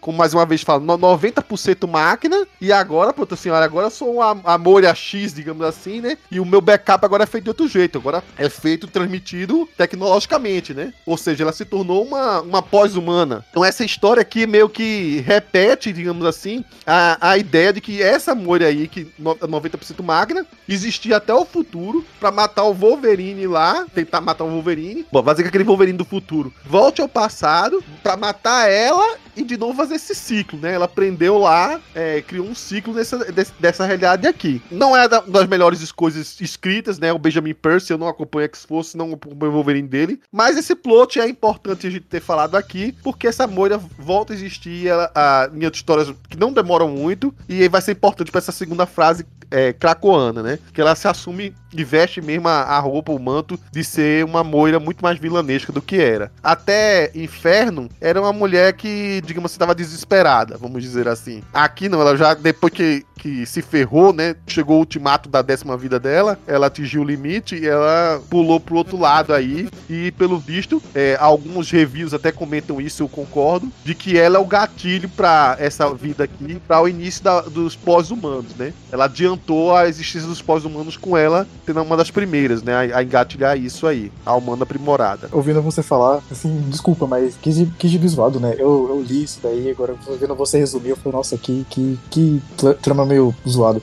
Mas os pontos acho mais positivos seriam realmente a interação entre a família do, do Wolverine ali, né? A Laura, a Gabi e tal. Seria um dos pontos mais positivos. Tem muita coisa ali que ele coloca que fica um pouco desconexo, por exemplo, na parte lá do. do da, da X-Lives lá, Wolverine, lá, tipo. Sempre o Wolverine tava perto ali do, de, um, de um parente ali do, do Xavier, por exemplo. Eu acho meio zoado isso. É, também que fica um pouco confuso na questão da viagem do tempo, né? Tipo, ah, é, tem lá no, no Disco Esquecido, né? Tipo, que volta no tempo, mas não consegue mudar o futuro. Por que, que aqui tá conseguindo, sabe? Um, um pouco ok, né? A gente só, só aceita. É, tem algumas outras partes também que eu, que eu acho também que ficaram um pouco estranhas. Toda, por exemplo, a, a parte do braço da Moira, né? Tipo, com a tecnologia é, tecno, tecno-orgânica lá do, do Warlock. Eu acreditava que o, quando, no final de Inferno, quando o, o Cifra dá aquilo lá, pelo menos na, na trama, na ideia do, do Hickman, eu achava que teria mais algum desenvolvimento maior para aquilo, mas acabou sendo meio descartado ali no meio do, do nada, ali só pra ficar meramente uma localização, acho que ficou um pouco, um pouco fraco, um pouco raso ali. É, o que eu acho mais bacana, assim, do, do saldo positivo que a gente tem, que seria realmente a parte mais importante da, dessa, dessa, dessa mudança, né, que ele fala assim, ah, porque a Moira vai viver 10 vidas, se ela fizer a escolha certa, ela vive a dessa primeira. Ao meu entendimento, dessa primeira vida seria realmente essa vida biônica, né, essa vida é, artificial como uma máquina. Então, ela conheceu o Steve Jobs e conseguiu fazer ele transferir a mente dela pro, pro corpo ali do, do, de um robô, né. Mas, a- tipo, por exemplo, ela entrando ali com, com a pele do, do Banshee em Krakoa, aquilo tipo, é muito estranho, muito bizarro. Então, Sinistro, cara. Pra ela conseguir atravessar o portal de Krakoa, ela pegou a pele do. matou o Banshee, pegou a pele do Banshee e atravessou o portal. Que É. pesado. É muito, muito estranho, tem umas coisas ali que eu acho um pouco. É toda essa desconstrução da personagem, né? Então, tipo, você pega ela no final de Inferno, ela tinha, tipo, uma linha bem coerente ali, como a gente acabou, acabou de falar, né? Ela não era. Ela era uma personagem totalmente diferente do que ela é apresentada ante- anteriormente. Mas aqui ela tinha pelo menos uma linha narrativa. Tipo, você acabou o Inferno, você começa essa, essa é, X-Death of Wolverine. Cara, uma personagem totalmente diferente de uma, sabe, só de uma mudança de roteirista. Então, eu acho realmente essa. Não sei, o mais importante é você entender. Ah, agora a Moira ela realmente assumiu vilã e agora ela realmente definitivamente vai ser uma, uma vilã da franquia. E agora ela tem uma, uma mente é, é, de máquina, né? Então, acho que isso daí seria basicamente o resumo. Não, não, não recomendo muito, não, esse gibi. É bem, bem zoado. Tem até botar até a Valkyrie no meio do nada ali. Bem amplo essa, essa aparição aí. Além de ser mal desenhado, né? Sim, porque a arte do, de Inferno, a gente não chegou a comentar, mas, cara, a arte de Inferno é excelente. Aqui, pelo amor de Deus. É, Nem o Caçara conseguiu superar. Resumindo rápido, é o seguinte: é, botaram o Daniel Alves do- dos escritores mutantes pra escrever e o cara fez o que era esperado dele fazer. Porque é que se fosse essa merda aí, então fez uma merda. Cago. Ele olhou assim, ele, ele devia ter um rancor do Hickman, cara, que ele olhou assim, o Hickman deixou tudo perfeito. Agora é só torcer pra ninguém torcer na Moira, é, mexer na Moira até eu voltar. Aí ele olhou assim, filho da desgraçado, eu vou foder tua vida. Aí vou transformar a Moira no vilã.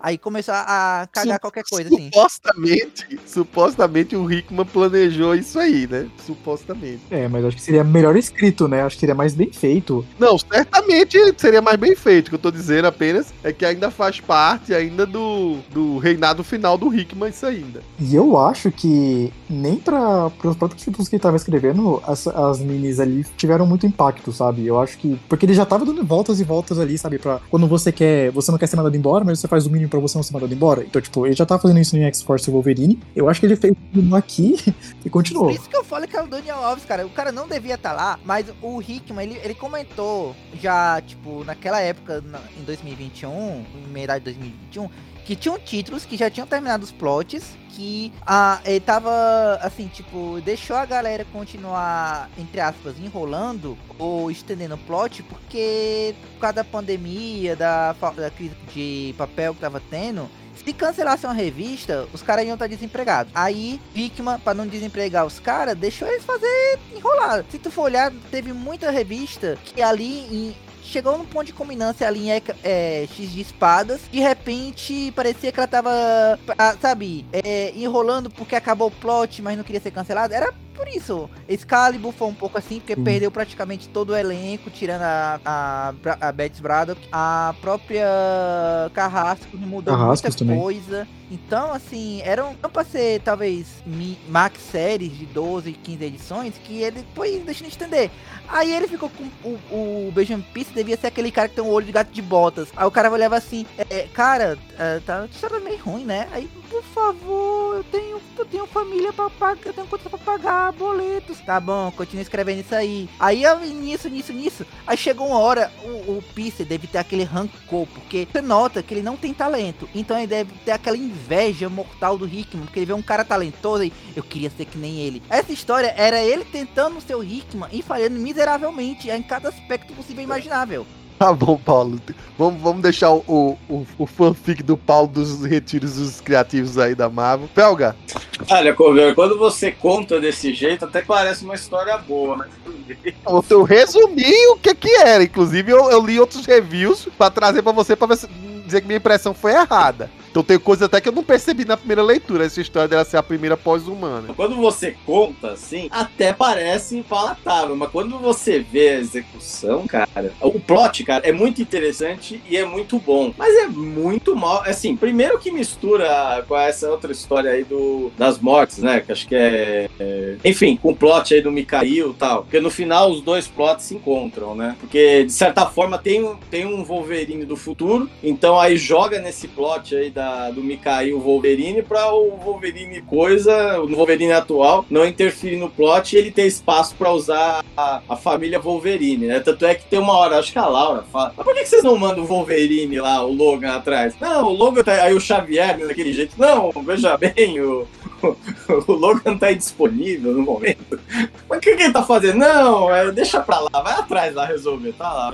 Faça Outra coisa em comum também, além do Wolverine, é a espada cérebro lá, que como eu não entendo muito bem o que ela é, Isso. ela aparece em um pra meio que ser usada pelo Mikhail, depois ela é usada pelo Wolverine e tomada, o Wolverine pega ela, ela e mata o, o Omega Red, né? E Uhum. aí ela é usada pra matar o Wolverine do, do futuro, porque acho que a Sábia modifica ela, que aí eu entendi a função dela depois da Sábia, Pra cortar a ligação entre homem e máquina, e aí por isso que eles livram o, movi- o- livram o Wolverine do futuro do vírus tecno-orgânico, mas ele já tem uma Quando eles fizeram essas duas, aí parece o seguinte, ó, a gente precisa concluir dois, é, ter esses dois buracos aqui, né? Tudo bem que eu acho que é aquela coisa, podia ter deixado a Moira perdida por um tempo e tal, mas enfim, como teve acho que a opção de querer já usá-la aí na segunda fase de Krakoa, né? Mas a gente precisa resolver esses dois coisas. Aí colocaram na mão aí do, do, do cara e o cara fez isso, cara. Mas é um negócio que não. que a execução são, tem boas ideias, essa história tal. Inclusive já tem até pesquisa sobre você, você converter a mente das pessoas em dados para depois fazer coisa, transformar a inteligência artificial. Uma coisa até, até tem sido discutida ultimamente isso aí. Mas a execução, cara, é muito ruim, é muito, sabe? É, é você sai de uma. E, e, fica muito gritante, você sai de uma baita história muito bem conduzida, é, de que tem ação, mas também tem ação, mas é bem encaixado as coisas. Uma história aí que eu, sei lá, pô, a, a, a, pra mim é quando eu vi ela usando a pele do Banshee, cara, foi como assim, cara? Usou. Ela, tipo, como é que ela vai usar a pele do Banshee? Ela tirou tudo lá para. o Percy é o cara que escreve X-Force, que tem. A, ele se acha, né, o, o, verdadeiro engraçadão trágico, né, de humor negro, né? Que tem aquelas piadas horríveis do. do Omega Kid, né? Do. Kid Omega. o Kid Omega, como é o nome dele? O. Quentin Quire. É, o Quentin Quire, né? De o Quentin Quire sempre morrer, de ser o Kenny da história, né? Morrer de novo, tem não sei o quê. Então o clima mesmo do, das histórias dele é bem, bem sinistraço, né? Então. Você transformar amor em vilão não é problema. O problema é a execução disso, né? Enfim, teu resumo é, tá bem melhor que a história. É, e sem falar que, do jeito que vocês descrevem, do jeito que eu já vi os resumos dos plots, aquele cara que ele não cresceu da época da Image, porque ele faz muita coisa que é meio Image demais, quer ser Pose demais, Ed demais, Ark demais, e é só uma história ruim. E que nem os plots da Image, é quase tudo invasão de base. O que a X-Force mais faz na vida é invadir uma base. É, pois é. E, e levar pau, né? levar pau no processo, né? O pior é isso. É, e aí no finalzinho, assim, quando tá todo mundo se reunindo, uma parte que termina feliz da minissérie, tem uma, uma conversinha de canto de, assim, entre a Saber e o Fera, e o Fera estabelece parecendo que o Wolverine é a arma mais poderosa de Krakoa, porque diferente do que é o conselho, né, que o conselho tem muita burocracia, as pessoas demoram para tomar decisões e tem que depender do outro por aí vai. O Wolverine é aquele cara que dada a, a missão para ele, dada o que ele tem que fazer, ele sozinho consegue tomar de última hora uma decisão prática, boa e drástica para executar e, e solucionar aquilo da melhor maneira possível. Então, nas palavras do Fera, né, usando na época, é, daquela página final lá, é, ele enaltece Wolverine como se fosse um, um grande personagem para a história da sobrevivência dos mutantes, né? Ao mesmo tempo que o Fera dá meio que uma ideia de que o Wolverine é apenas uma arma, é apenas um, um objeto para ele executar as coisas, né? E dá até entender que seria meio que descartável. Olha, isso daí já tava bem implícito nas primeiras páginas de Inferno, quando você vê a quantidade de Wolverines mortos. E os caras, o cara nem pra mudar é. o plano. Parece o Tite. Olha, olha assim, é, falhamos de novo. Vou mandar a mesma pessoa com o mesmo plano, que dessa vez vai dar certo. Bom, pessoal, então é isso. A gente é, tá encerrando um ano aqui, tá encerrando com esse nominata meio meia 198, até um, um número meio cabalístico pros mutantes, né? Quem lembra dos 198 mutantes. Mas enfim, é, fechamos a era do Jonathan Hickman aqui nos X-Men. Ele ainda continua por aí na Marvel. Provavelmente a gente vai sempre estar tá falando sobre seus projetos vindouros aí. A gente cobriu ao longo desses últimos podcasts que falava com ele, acho que quase todas que falava dele. É, a gente cobriu quase todas as revistas. Pelo que eu lembro, a gente só não falou um pouco sobre as Giant Size X-Men que aparecia, que de vez em quando nem sempre tinha histórias dele. E essa Infinite Comic aí do Wolverine que ficou de fora. Mas eu acho que para quem tá é, lendo as revistas, né, acho que a gente fez uma cobertura é, bem grande, bem completa e com boas discussões, né? Claro que dá para gravar cada é, parte dessa um podcast de muito mais horas. Mas a gente vai encerrando por aqui. É, um Feliz Natal, Feliz Ano Novo para vocês que nos ouvem e até 2023. Então, tchau, tchau.